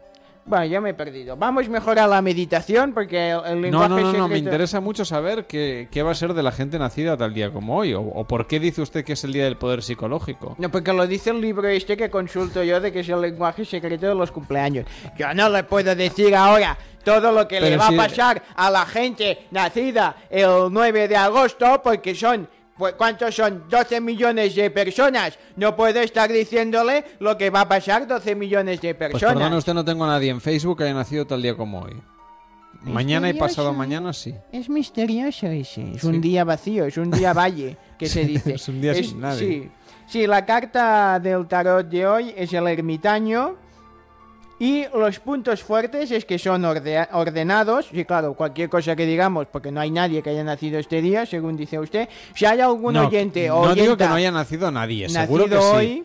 Digo que yo no tengo a nadie en Facebook que haya Sí. nacido tal día como, como hoy. Sí, sí, sí, sí. Ya Bueno, está. si hay algún oyente que ya hace años que ha nacido, porque los que hayan nacido hoy aún no tienen Twitter para podernos escribir o Facebook, eh, que nos escriban y digan, pues yo soy así, es verdad que soy así. Puntos fuertes que tenéis, sois ordenados, altruistas y considerados, sobre todo si nos escribís y nos seguís escuchando. Puntos débiles son moralistas, autoritarios y entrometidos. Bueno, no nos preocupa que nos entremetáis siempre y cuando pues nos escribáis a noches arroba onda cero punto es. Usted se está quedando con el programa directamente. Bueno, poquito a poco, a, mi- a medida que voy acertando cosas, eh, los de arriba pues van pensando, bueno, pues habría que darle un programa o unas cartas Pero o algo. Yo, estoy mirando arriba y eh, Sí. solo tenemos las luces y los bueno, LEDs y, y yo hablo con las luces. Hay que tener luces para poder Pero los de arriba con- se refiere... Ah, se refiere a los jefes. Sí, sí, sí, sí, yo tengo línea directa. Pero los jefes no están arriba. Bueno, el señor Cero, hablaré con él.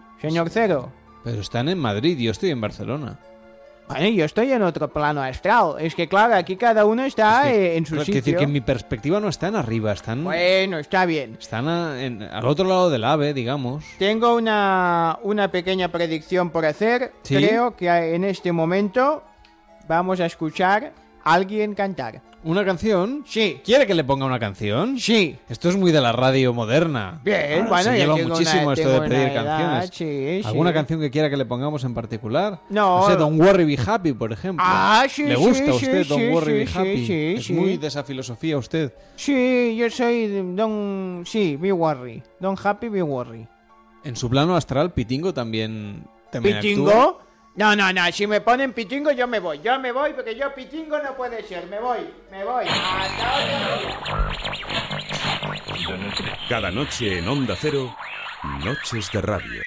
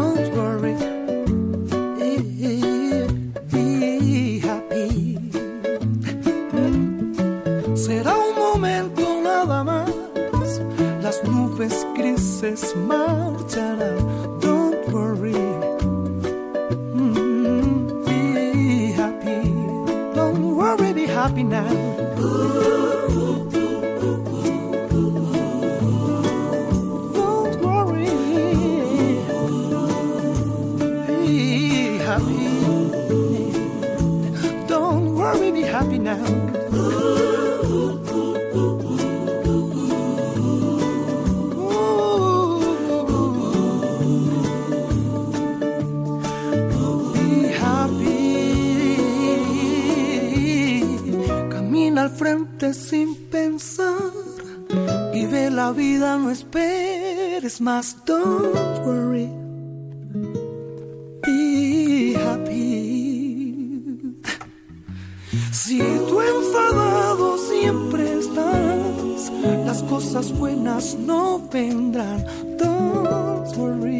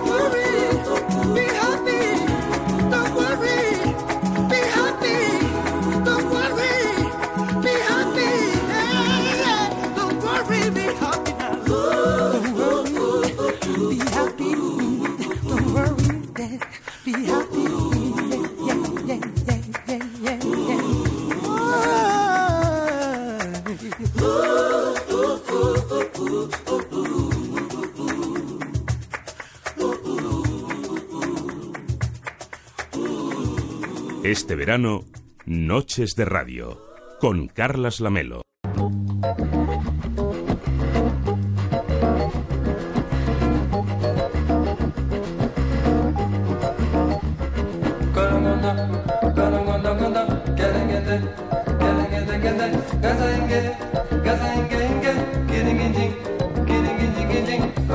A ver, Manuel, ¿te ha gustado la canción de Pitingo?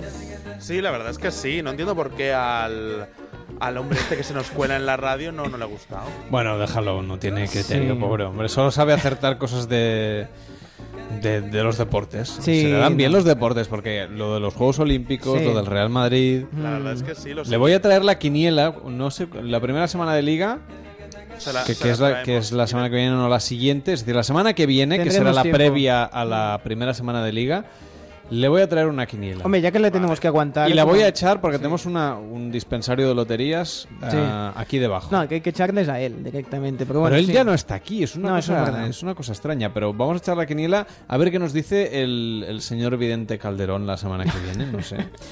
A ver si adivina también cuándo España va a ganar Eurovisión, que eso yo creo que va a estar más complicado. Uy, igual que vamos. oye, se lo preguntamos mañana, no te preocupes. Sí, sí, por preguntar. Sarvallo, recuérdamelo porque Sí. yo tengo muy mala memoria. No te preocupes. Bueno, a ver, ¿qué han dado hoy en la televisión, echado en la televisión, emitido hoy en la televisión, pro- programado hoy en la televisión? Pues comenzamos por Antena 3, que ha, que ha ofrecido, como adelantábamos, el regreso de la Champions Total a 3 media. La Supercopa de Europa, que se jugaban los de Zidane contra los de Mourinho y que ha ganado el Real Madrid. Y este es el momento en el que Isco marcaba el 0-2. Pelota para Benzema.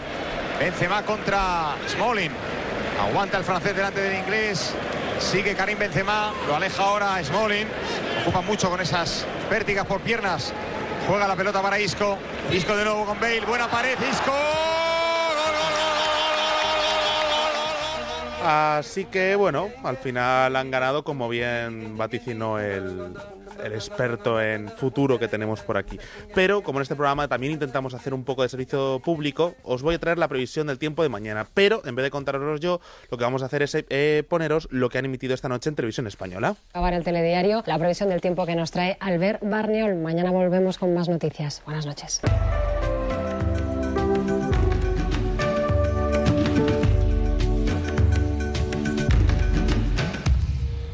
Hola, muy buenas noches. Han cumplido los pronósticos y han bajado de forma muy notable las temperaturas en buena parte de España. Un descenso de entre 8 y 10 grados en algunos casos y en otros donde no ha sido tan excesivo el descenso. eh, ¿Podemos empezar otra vez, perdón? Ay, no me gusta nada. ¿Esto ha pasado esta noche? Sí, sí, se ha metido tal cual, ¿eh? Qué bueno. Los grillos no.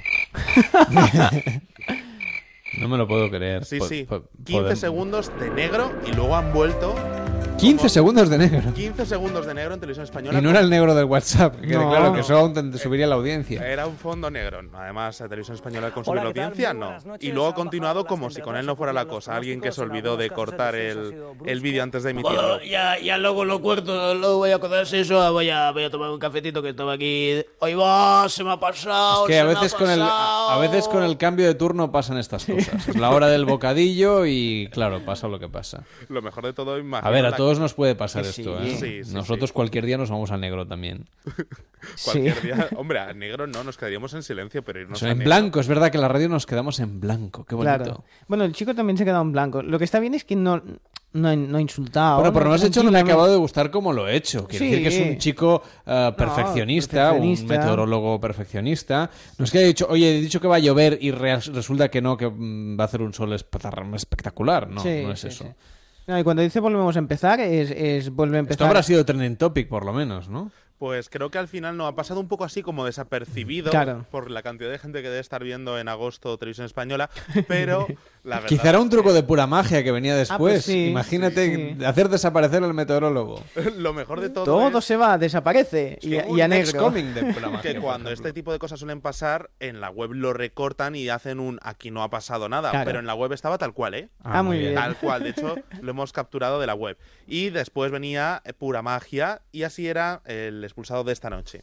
A ver, lo bueno es que de los cuatro solo uno se va a ir. Hay que Claro. tomárselo con, con alegría. No, ¿eh? No sirve de nada lo que digo, ¿eh? Bueno, venga. Jurado, ha llegado el momento decisivo. Voy a pediros, por favor, que nos deis el nombre del concursante expulsado. La persona que está expulsada esta noche es Melanie. Te tengo que coger la varita. Ahora si quieres decirnos algo. Mm, nada, me llevo el recuerdo de toda esta experiencia y un montón de amigos. Claro que sí, un fuerte aplauso para ella. Guapa, guapísima, cruza la pasarela. Hmm. Por ¿Qué cierto, mo- qué que, si, momento? que si alguien quiere ver el, el- el vídeo de Podemos empezar otra vez, está, eh, está colgado en 20 minutos. Sí, sí, la verdad es que ha, ha sido bastante notorio porque, madre mía, qué, qué picia. Hay alguna, por ejemplo, me acuerdo yo ahora, similar en Telecinco, con las típicas autopromos que se echan antes de comenzar un espacio, eh, bueno, un programa de televisión. Y recuerdo de más de uno en Sálvame, en el que se le ve a Carlota Corredera, venga, vale, y ahora la buena. Y se tiran 10 segundos en silencio y arranca la autopromo. Eh, y vamos a terminar hoy en Telecinco con una nueva emisión de Me lo dices o me lo cantas, que es mi nuevo, mejor, peor programa favorito de la televisión del verano. Y comenzamos con Belinda Washington, que ha imitado a la Kim Kardashian ella sola con la canción que han denominado Te falta un puchero, de Grammy. Me gusta masticar. Ñam, ñam.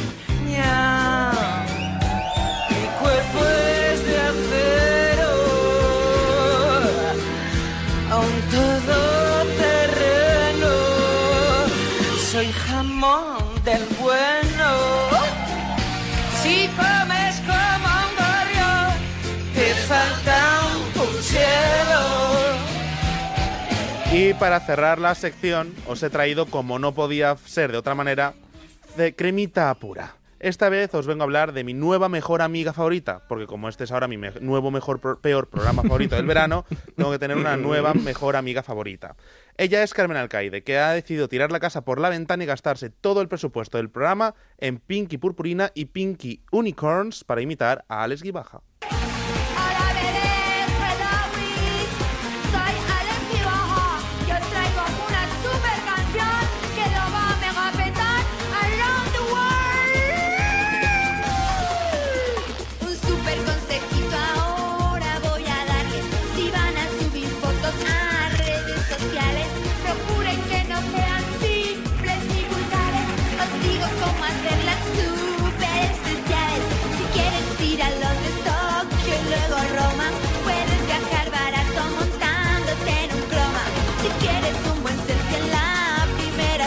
¿Esto dónde dices que lo emiten? En Telecinco. ¿Puedo ser malo? Adelante. He visto festivales de fin de curso. eh, Que es, un- es una afición que tiene Sarballó que Sí, no cuenta. Sí, mucho más interesantes y donde cantaban mucho mejor que en este que en este programa. Eh, Me acabas de dar una idea de un reality de Sí. festivales de fin de curso. Festivales de fin de curso. Eh, yo tengo una teoría sobre educar el, el oído, ¿no? Mm, Si lo educas con cosas buenas, sabes apreciar más cada vez cosas más complicadas, con la música, con la ópera. Si escuchas esto, mm, yo creo que es todo lo contrario. Mm, Para ver el nivel musical de- del país en el que vivimos, solo te tienes que meter en Spotify lo más reproducido en España. Correcto, totalmente de ¿Y acuerdo. qué es? Que no lo he hecho nunca esto. Mm, reggaetón. Es la misma Sí. base, pero le van cambiando la canción. o sea, le cambian el nombre, Sí. no lo entiendo, es la misma base. Sí, sí, pero tienes razón con eso. Es por crear un poco de polémica, ¿eh? Que vamos ahí, pero para que, nos- para que sí. vengan a Onda Cero a quemarnos en, Bueno, en la no, hoguera. Chiringuito, nunca lo que mejor pienso. dicho. Por cierto, que queda un mes para que vuelva El Hormiguero, que empieza la decimosegunda temporada el 4 de septiembre y que lo han anunciado hoy en redes sociales. O sea que tenemos una noticia importante, que es lo que echan mañana en la tele. A ver, que podamos ver y que sea tan intenso musicalmente como me lo dices o me lo cantas. Pues tan intenso musicalmente no, porque en la sexta está el Comidista TV con Miquel Hombre, López somos muy fans, somos muy fans del Comidista TV. En Antena 3, la comedia La Madre del Novio con Jennifer López y Jane Fonda. Somos muy fans de Jennifer López. Y en 4, No tanto de Jane Fonda. y en cuatro tú, yo y mi avatar, en el que Matías conocerá a tres avatares. wow, me encanta, me encanta, voy. Una mallorquina con un punto excéntrico, Sonia, una cañera y arrolladora mujer, y una chica del barrio de San Pensaba que ibas a decir y arrodillada mujer. Eso creo que no lo emitirían, por lo menos hasta las 2 de la madrugada. Correcti. Yo, yo es que, claro, no sé con qué quedarme. Porque Es- de Jane Fonda lo que tengo mejor recuerdo son sus vídeos de aeróbic, Ah, sí. que eran muy míticos en los 80 Es o verdad. 90, ya no sé. Y, y que por cierto se ha perdido mucho esa tendencia que creo que convendría recuperar de las mujeres con eh, con, em, con tops para ir a hacer deporte como Superman, es decir, con, Mm. con los calzoncillos, en este caso la- las bragas, digamos, encima de los pantalones. Y que- calentadores que- rosas. Ay, sí. Eh, sí, aunque Jane Fonda no llevaba calentadores, ¿eh? hay que decir a su favor. No, venía que- calentada de casa. Que ella no llevaba calentadores. Pero vamos a colgar un vídeo de una sesión de aeróbic, por favor, en, de James Fonda, ahora mismo en el Facebook de Noche Esta Radio, porque creo que merece la pena que la gente haga deporte y, y si puede ser con Jane Fonda, mucho mejor. Pero ya os digo que ella no llevaba calentadores, pero sí llevaba esos, eh, en fin, esas partes de abajo mm, muy altas que tapaban el ombligo y esas bambas fantásticas para hacer aeróbic y, y medias, que también debe ser muy como muy práctico para hacer, para hacer deporte. En fin, eh, a lo mejor es el plató también, ¿eh? De Sin Fonda para hacer aeróbic. Mm. Yo creo que mm, conviene la pena, y vale la pena, quiero decir, que, que la gente le eche un ojo. Bueno, pues te dejo con esta imagen para que tengas pesadillas esta madrugada. Sé lo que iba a decir, digo, ahora cómo voy a conciliar el sueño viendo el vídeo en, en el Twitter. Cierto. Pues eh, es lo que hay. Este trabajo nuestro es muy duro. Ya sabes que el periodismo es, es, es, es durísimo. Te pueden mandar a la guerra o te pueden hacer un, ver un vídeo de Jane Fonda. No sé qué prefiero. ¿Verdad? No, yo creo bueno, que bastante sufrimiento tienes con, con me lo dices o me lo cuentas y me lo cantas y me lo... Y luego te lo cuento. Y me lo tar- tarareas.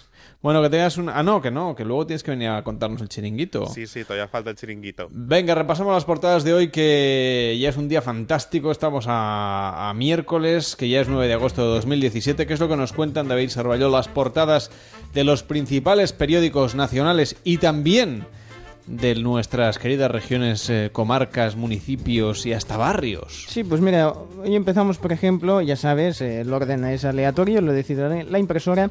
Eh, el periódico de Aragón que destaca los 10 años Ríete de... tú de, de las huelgas en el aeropuerto del Prat comparado con la huelga que tiene tu impresora o Sí, el sí, boicot sí. que te hace que no... No, va acumulando hojas hasta que se rebasa la bandeja, caen al suelo, y entonces yo las voy recogiendo. Yo me refería a que cuando le dices imprime y no te quiere imprimir. Ah, bueno, eso también pasa. Sí, sí. Una huelga de celo que tiene nuestra impresora que quiere hacer vacaciones en agosto. Bueno, de, de celo y de hojas a veces, que se queda sin, sin Pero hojas. eso es porque tú no le pones más. Sí, no, exacto. Bien, eh, destaca los 10 años ya del estallido de las Subprime, que no era un grupo de música que cantaban canciones Stop in the Name of Love.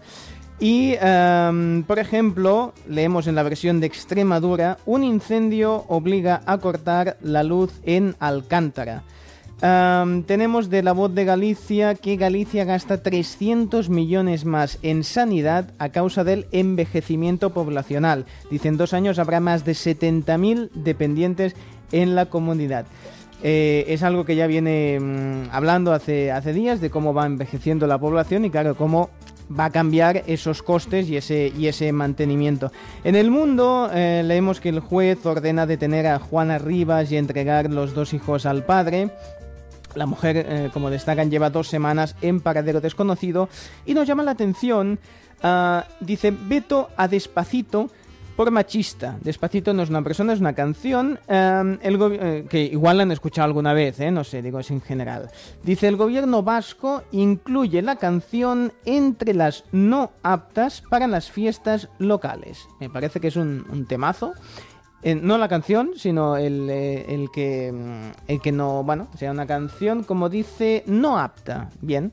En ABC destaca la ONU destapa las torturas del chavismo, denuncia palizas, descargas eléctricas y vejaciones a los detenidos. 17 países iberoamericanos se unen contra Maduro. En La Razón leemos eh, también que la ONU acosa a Maduro de malos tratos y torturas generalizadas. También se hacen eco mm, del tema de Juan Rivas y la estrategia ante la inhabilitación del 1O o 1-0. Ya sabéis que tenemos problemas cuando es en- con el tema del 1 de octubre, que parece que sea un resultado de un partido de fútbol. Dice rompe al frente soberanista. El país em, Yo diría que el resultado del 1 de octubre será X. será X. Bueno, en principio van, van con ventaja de 1, pero eh, seguro que, que- que termina siendo X o pornográfica, no lo sé. Eh, destaca que los emoticonos invaden el mundo del arte. Dice, Hollywood se suma a la reinterpretación de los dibujos que popularizó WhatsApp. Ahí No está es por un- nada, pero dicen que esta película de los emoticonos, tendremos oportunidad el viernes de comentarla, pasa Sí. por ser de las peores del año, si no la peor. O de la historia, ¿eh? No lo sé, no sé. Sí, no- sí, no, no. Es, no es una tanto. cosa que yo vi los primeros dos minutos y empecé a sangrar por una oreja. Bueno, eh, igual el final mejora, ¿eh? No, no, no sabemos seguro. En la vanguardia mm, destacan ah, una fotografía de Neymar, como se nota que ya no es del Barça, pero entonces en lugar de eh, alabar sus virtudes se le ve eh, con la camiseta descubierta, en plan fiesta, con sus amigos, que se ve que tienen un nombre, sus, sus amigos, o sea, va con todos ellos, pero mm, creo que son 10 o 12 y va con ellos por todo el mundo, o sea que supongo que están incluidos en la, en Están, la haciendo un- nómina. están preparando un programa para televisión. Pues estaría bien los Neymar, ¿no? Los Sí, Neymariños. no con sé. Neymar por el mundo, creo que se va a llamar. Sí, sí, sí, sí. Eh, pues mira, estaría bien. Tú me ves regalando ideas, que luego esto no... no, no, no, no Aquí queda grabado, que lo hemos dicho. Sí, sí, sí, sí, sí. Y ahora es eh, cuando te dejo que hagas algún titular que siempre se me Yo tengo escapan. tres periódicos. Hoy, hoy me ha dado por coger municipios de España que empiecen por la palabra torre. Muy bien. Entonces, en Torrelodones, en el diario de Torrelodones, eh, vamos a contar que el PSOE rechaza y condena las nuevas pintadas fascistas y LGTBI fóbicas Mm. al mobiliario urbano y al Instituto de Torrelodones. Sí. Que Galapagar aprovecha el verano para asfaltar calles y reparar o crear nuevas aceras. Lo digo por los oyentes de Torrelodones. Importante. Eh, en el caso de Torredambarra, Ah, en mira. Tarragona, el alcalde sospecha de un entorno oscuro y organizado contra el gobierno de Torredambarra. Sí. Diversas comarcas de Tarragona en alerta moderada por las lluvias de este miércoles. Ah, mira. Y el diario de Torremolinos nos dice que la. Asociación Nacional del Baile reúne a los representantes malagueños en un acto de convivencia. Y atención a una redada de la Policía Local y Nacional de Torremolinos y Benalmádena en la Carihuela contra la venta ambulante ilegal. Me parece muy bien. ¿Sí? Me parece Yo muy creo bien. que de aquí voy a que me den una sección en más de uno. Bueno, est- eh, estaría bien. mm, municipios que empiecen por Torre o que empiecen por eh, Villa, por ejemplo. Por Villa. Por Villa podría estar una semana. Un, dos, tres, respondo otra vez. Y que tengan periódico digital al menos. Ah, y digital. Sí, no, bueno, sí, sí, es importante. Hoy en día ya... Bueno, o en papel, pero claro. Sí. El papel ya me costaría un poco. Toma, toma nota, es, ¿Te es parece? una buena ¿Una idea para una sección. Bueno, pues nada, nos vamos de chiringuito por. España.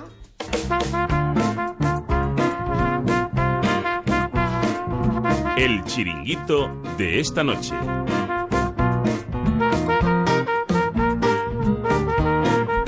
Nos vamos al Prat del Llobregat para conocer a fondo el chiringuito El Maravilla, que ya es una declaración de intenciones, Manuel. Así es, se encuentra en medio de una playa casi salvaje que no tiene un estilo muy definido, porque su encanto se basa en la multiculturalidad de sus clientes. Toma ya. Bueno, es un poco todo, ¿eh? El Maravilla, lo bueno que tiene que es multicultural y pasan muchas cosas. Pasan desde la noche tipo club, por ejemplo, en la época del sonar, sí que hacemos unas fiestas para ellos y entonces ese día en concreto podemos ser un poco club, pero a lo mejor el fin de semana siguiente vienen unos chicos que hacen hip hop que son del pueblo, que bailan y tienen una escuela y hacen una exhibición. Yo creo que la gracia que tiene nuestro chiringuito es que no nos etiquetamos, entonces ahí cabe todo, desde la gente que viene, que es gente joven, gente más mayor, de todo tipo, gente así un poco más pijita, un poco más garrolito como yo, y no sé, es lo divertido que tiene el chiringuito, que es Bueno. multicultural y multitodo.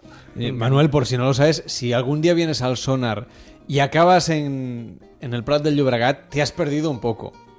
Quiero decir Sí, que sí. Ah, tampoco es que esté muy muy lejos, pero, pero te has desviado un poco de la ruta, digamos. Es que ¿eh? ves la esquina, pues todo recto. Entonces Sí. yo- yo Sí, no, acabaría puede- en el puedes, puedes acabar todo recto, pero vamos, el Sonar y el Maravillas quedan un pelín lejos. Pero bueno, lo voy a buscar ahora en Google a ver cuánta distancia hay, pero es en la dirección contraria al Sonar, digamos. Hombre, 15 kilómetros seguro que hay. Pues fácilmente porque hay 13 al aeropuerto y es Mm. poco más o menos. Bueno, cuéntanos. Pues el chiringuito nació cuando Isaac decidió asentarse cerca de su casa y no le pareció mejor opción que el abrir un chiringuito a pie de playa para poder combinar con su trabajo de invierno. Así nos lo contaba Isaac, que es uno de los socios del chiringuito. Yo trabajaba en Vaqueira de, de instructor de snowboard y llegó un punto que dije, hostia, me gustaría eh, encontrar algo que ya me pudiese quedar un poco por Barcelona, por mi pueblo, que es el Prat, y entonces la mejor combinación era invierno montaña y verano playa. Entonces, pues salían los chiringuitos de, a concurso del ayuntamiento y presentamos nuestro concurso y le gustó y nos dieron el chiringuito. Entonces, al principio empezamos yo con mi mujer, que es Eli, y hace como cosa de tres años se asoció con nosotros eh, Miquel Ángel Baquer, Mariol, y, y bueno, y él ha sido como un aire fresco que ha venido con mucha garra, con mucho empuje y es lo que nos ha ayudado ahí a crecer. Bueno, pues ya he encontrado la distancia. Hay 21,7 Toma. kilómetros. Andando Claro. son unas cuatro horas y media. Porque el sonar Pero- está del otro lado, sí. Te- Ten en cuenta cómo va la gente del sonar. Llegas dando un paseo. Ah, sí, hombre, paseíto larguito, pero bueno, Sí. casi una etapa del Camino de Santiago, ¿eh? Me vas a perdonar. bueno, depende de cómo vayas de fino. Además, tú, tú te pones en la orilla del mar, ¿sabes? Y así sabes que no te desvías. en cuatro horas te da, te da tiempo a que se te pase cualquier cosa que te hayas tomado en el sonar. Bueno, pero es que hay algunos festivales en los que se va muy a tope, pero muy a tope. O sea, ahora Sí. lo que me encanta es lo, de- lo que están tomando en, en Ibiza, el gas este, el... ¿Qué dices? ¿Un Sí, gas? Sí, un gas, un gas. Debe ser que ya los sólidos se les ha quedado flojo y dicen ahora vamos a por lo gaseoso, sí, sí. ¿Y cómo lo transportan? En un globo. Te lo Ah, venden ya. en globos. Ahora venden globos. Sí, sí, sí, pero... Pero es helio, para tener voz de pitufo. No, no, no es helio. Lo que causa es como risa, te, te atonta, es como... mm, es droga, pero en gas. No Muy- sé exactamente qué es, pero... Gas de la risa, sí, estoy, estoy leyendo por aquí. Sí, sí, sí. Es mm, alucinante. Bueno. Mañana vamos a traer un poco para hacer el programa entero. Pues debe estar curioso cómo, cómo acabaríamos. Me encanta lo de curioso, sí. Lo mejor es que antes ni siquiera de que llegaran a abrir el local, Isaac y su mujer ya tenían claro qué es lo que querían hacer con el chiringuito. En cuanto a los cócteles, tiene unos cuantos que podrían denominarse más de autor, mientras que el que sigue triunfando es el mojito clásico. Mientras, en cuanto a la comida, que sé que es lo que te interesa, Carles, es decirte que aquí sirven comida chiringuitera. Nosotros es comida chiringuitera. Desde el minuto uno teníamos claro que nuestra carta iba a ser lo que a nosotros nos apetece cuando vamos a un chiringuito de playa. Nuestro plato estrella es- son los sándwiches que tenemos y las hamburguesas. Y antes de que empezara todo el boom de hamburguesas y tal, nosotros ahí en el chiringuito ya teníamos como cuatro tipos de hamburguesas y intentar dignificar un producto que es muy sencillo, pero que si te lo curras, pues es muy agradecido. Entonces también está el parque agrario del, del de Bregat, entonces tenemos amigos que son payeses, que cultivan tomate. El plato fuerte también de nuestra carta es el tema de ensaladas, el tomate que está cogido desde la tarde anterior o desde la mañana. Es una carta muy sencilla, pero muy apetecible. No, no me apetece, ¿eh? Oye, la ensalada, sobre todo, porque lo de las hamburguesas y luego tomar el sol. Es un, es un planazo, ¿eh? Sí, también, tampoco está mal, ¿eh? Tampoco está mal. Bueno, ¿cómo es el local? ¿Cómo es la decoración? ¿Cómo podemos imaginarnos ese chiringuito El Maravillas en el Prat del Llobregat? Pues lo que Isaac ha pretendido hacer es eh, que la gente se sienta cómoda, con un ambiente muy mediterráneo, como no podría ser de otra manera. El ambiente básicamente es- intentamos que sea mediterráneo y que sea muy cómodo. Y bueno, sin grandes pretensiones, un chiringuito muy acogedor. Pero la cosa es, claro, imagínate, estamos en, la playa, una luna que flipas, unas estrellas o durante el día el mar. O sea que al final el protagonismo es el entorno donde estamos. Nuestro chiringuito está en el Parque Natural del Prat, que es el Delta, y, bueno, al final lo bonito es el entorno. Eh, tenemos una pineda que, que le da un rollo así también como muy mediterráneo y muy particular. Está el aeropuerto, entonces no se puede construir, entonces queda una playa así como un poquito salvaje que es muy interesante. ¿Y Está cómo bien. llegamos? Ya sabemos que si venimos del sonar hay que andar cuatro horas y media, pero para la gente, digamos que vaya por la vía convencional. Pues esa es lo que le hemos preguntado a Isaac y nos ha dicho que se encuentra en plena playa virgen del Prat.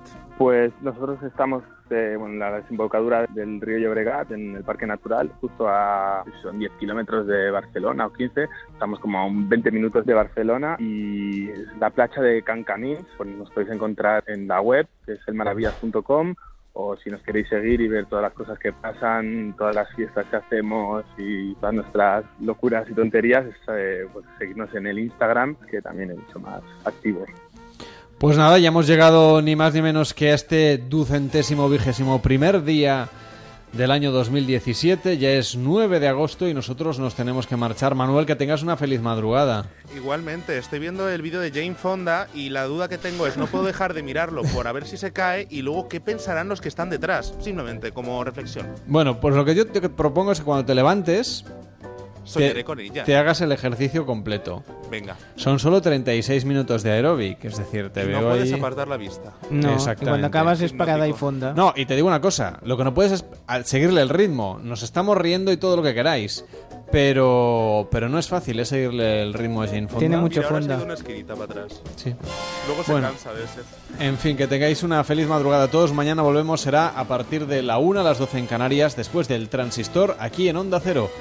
Muy buenas noches a todos, adiós.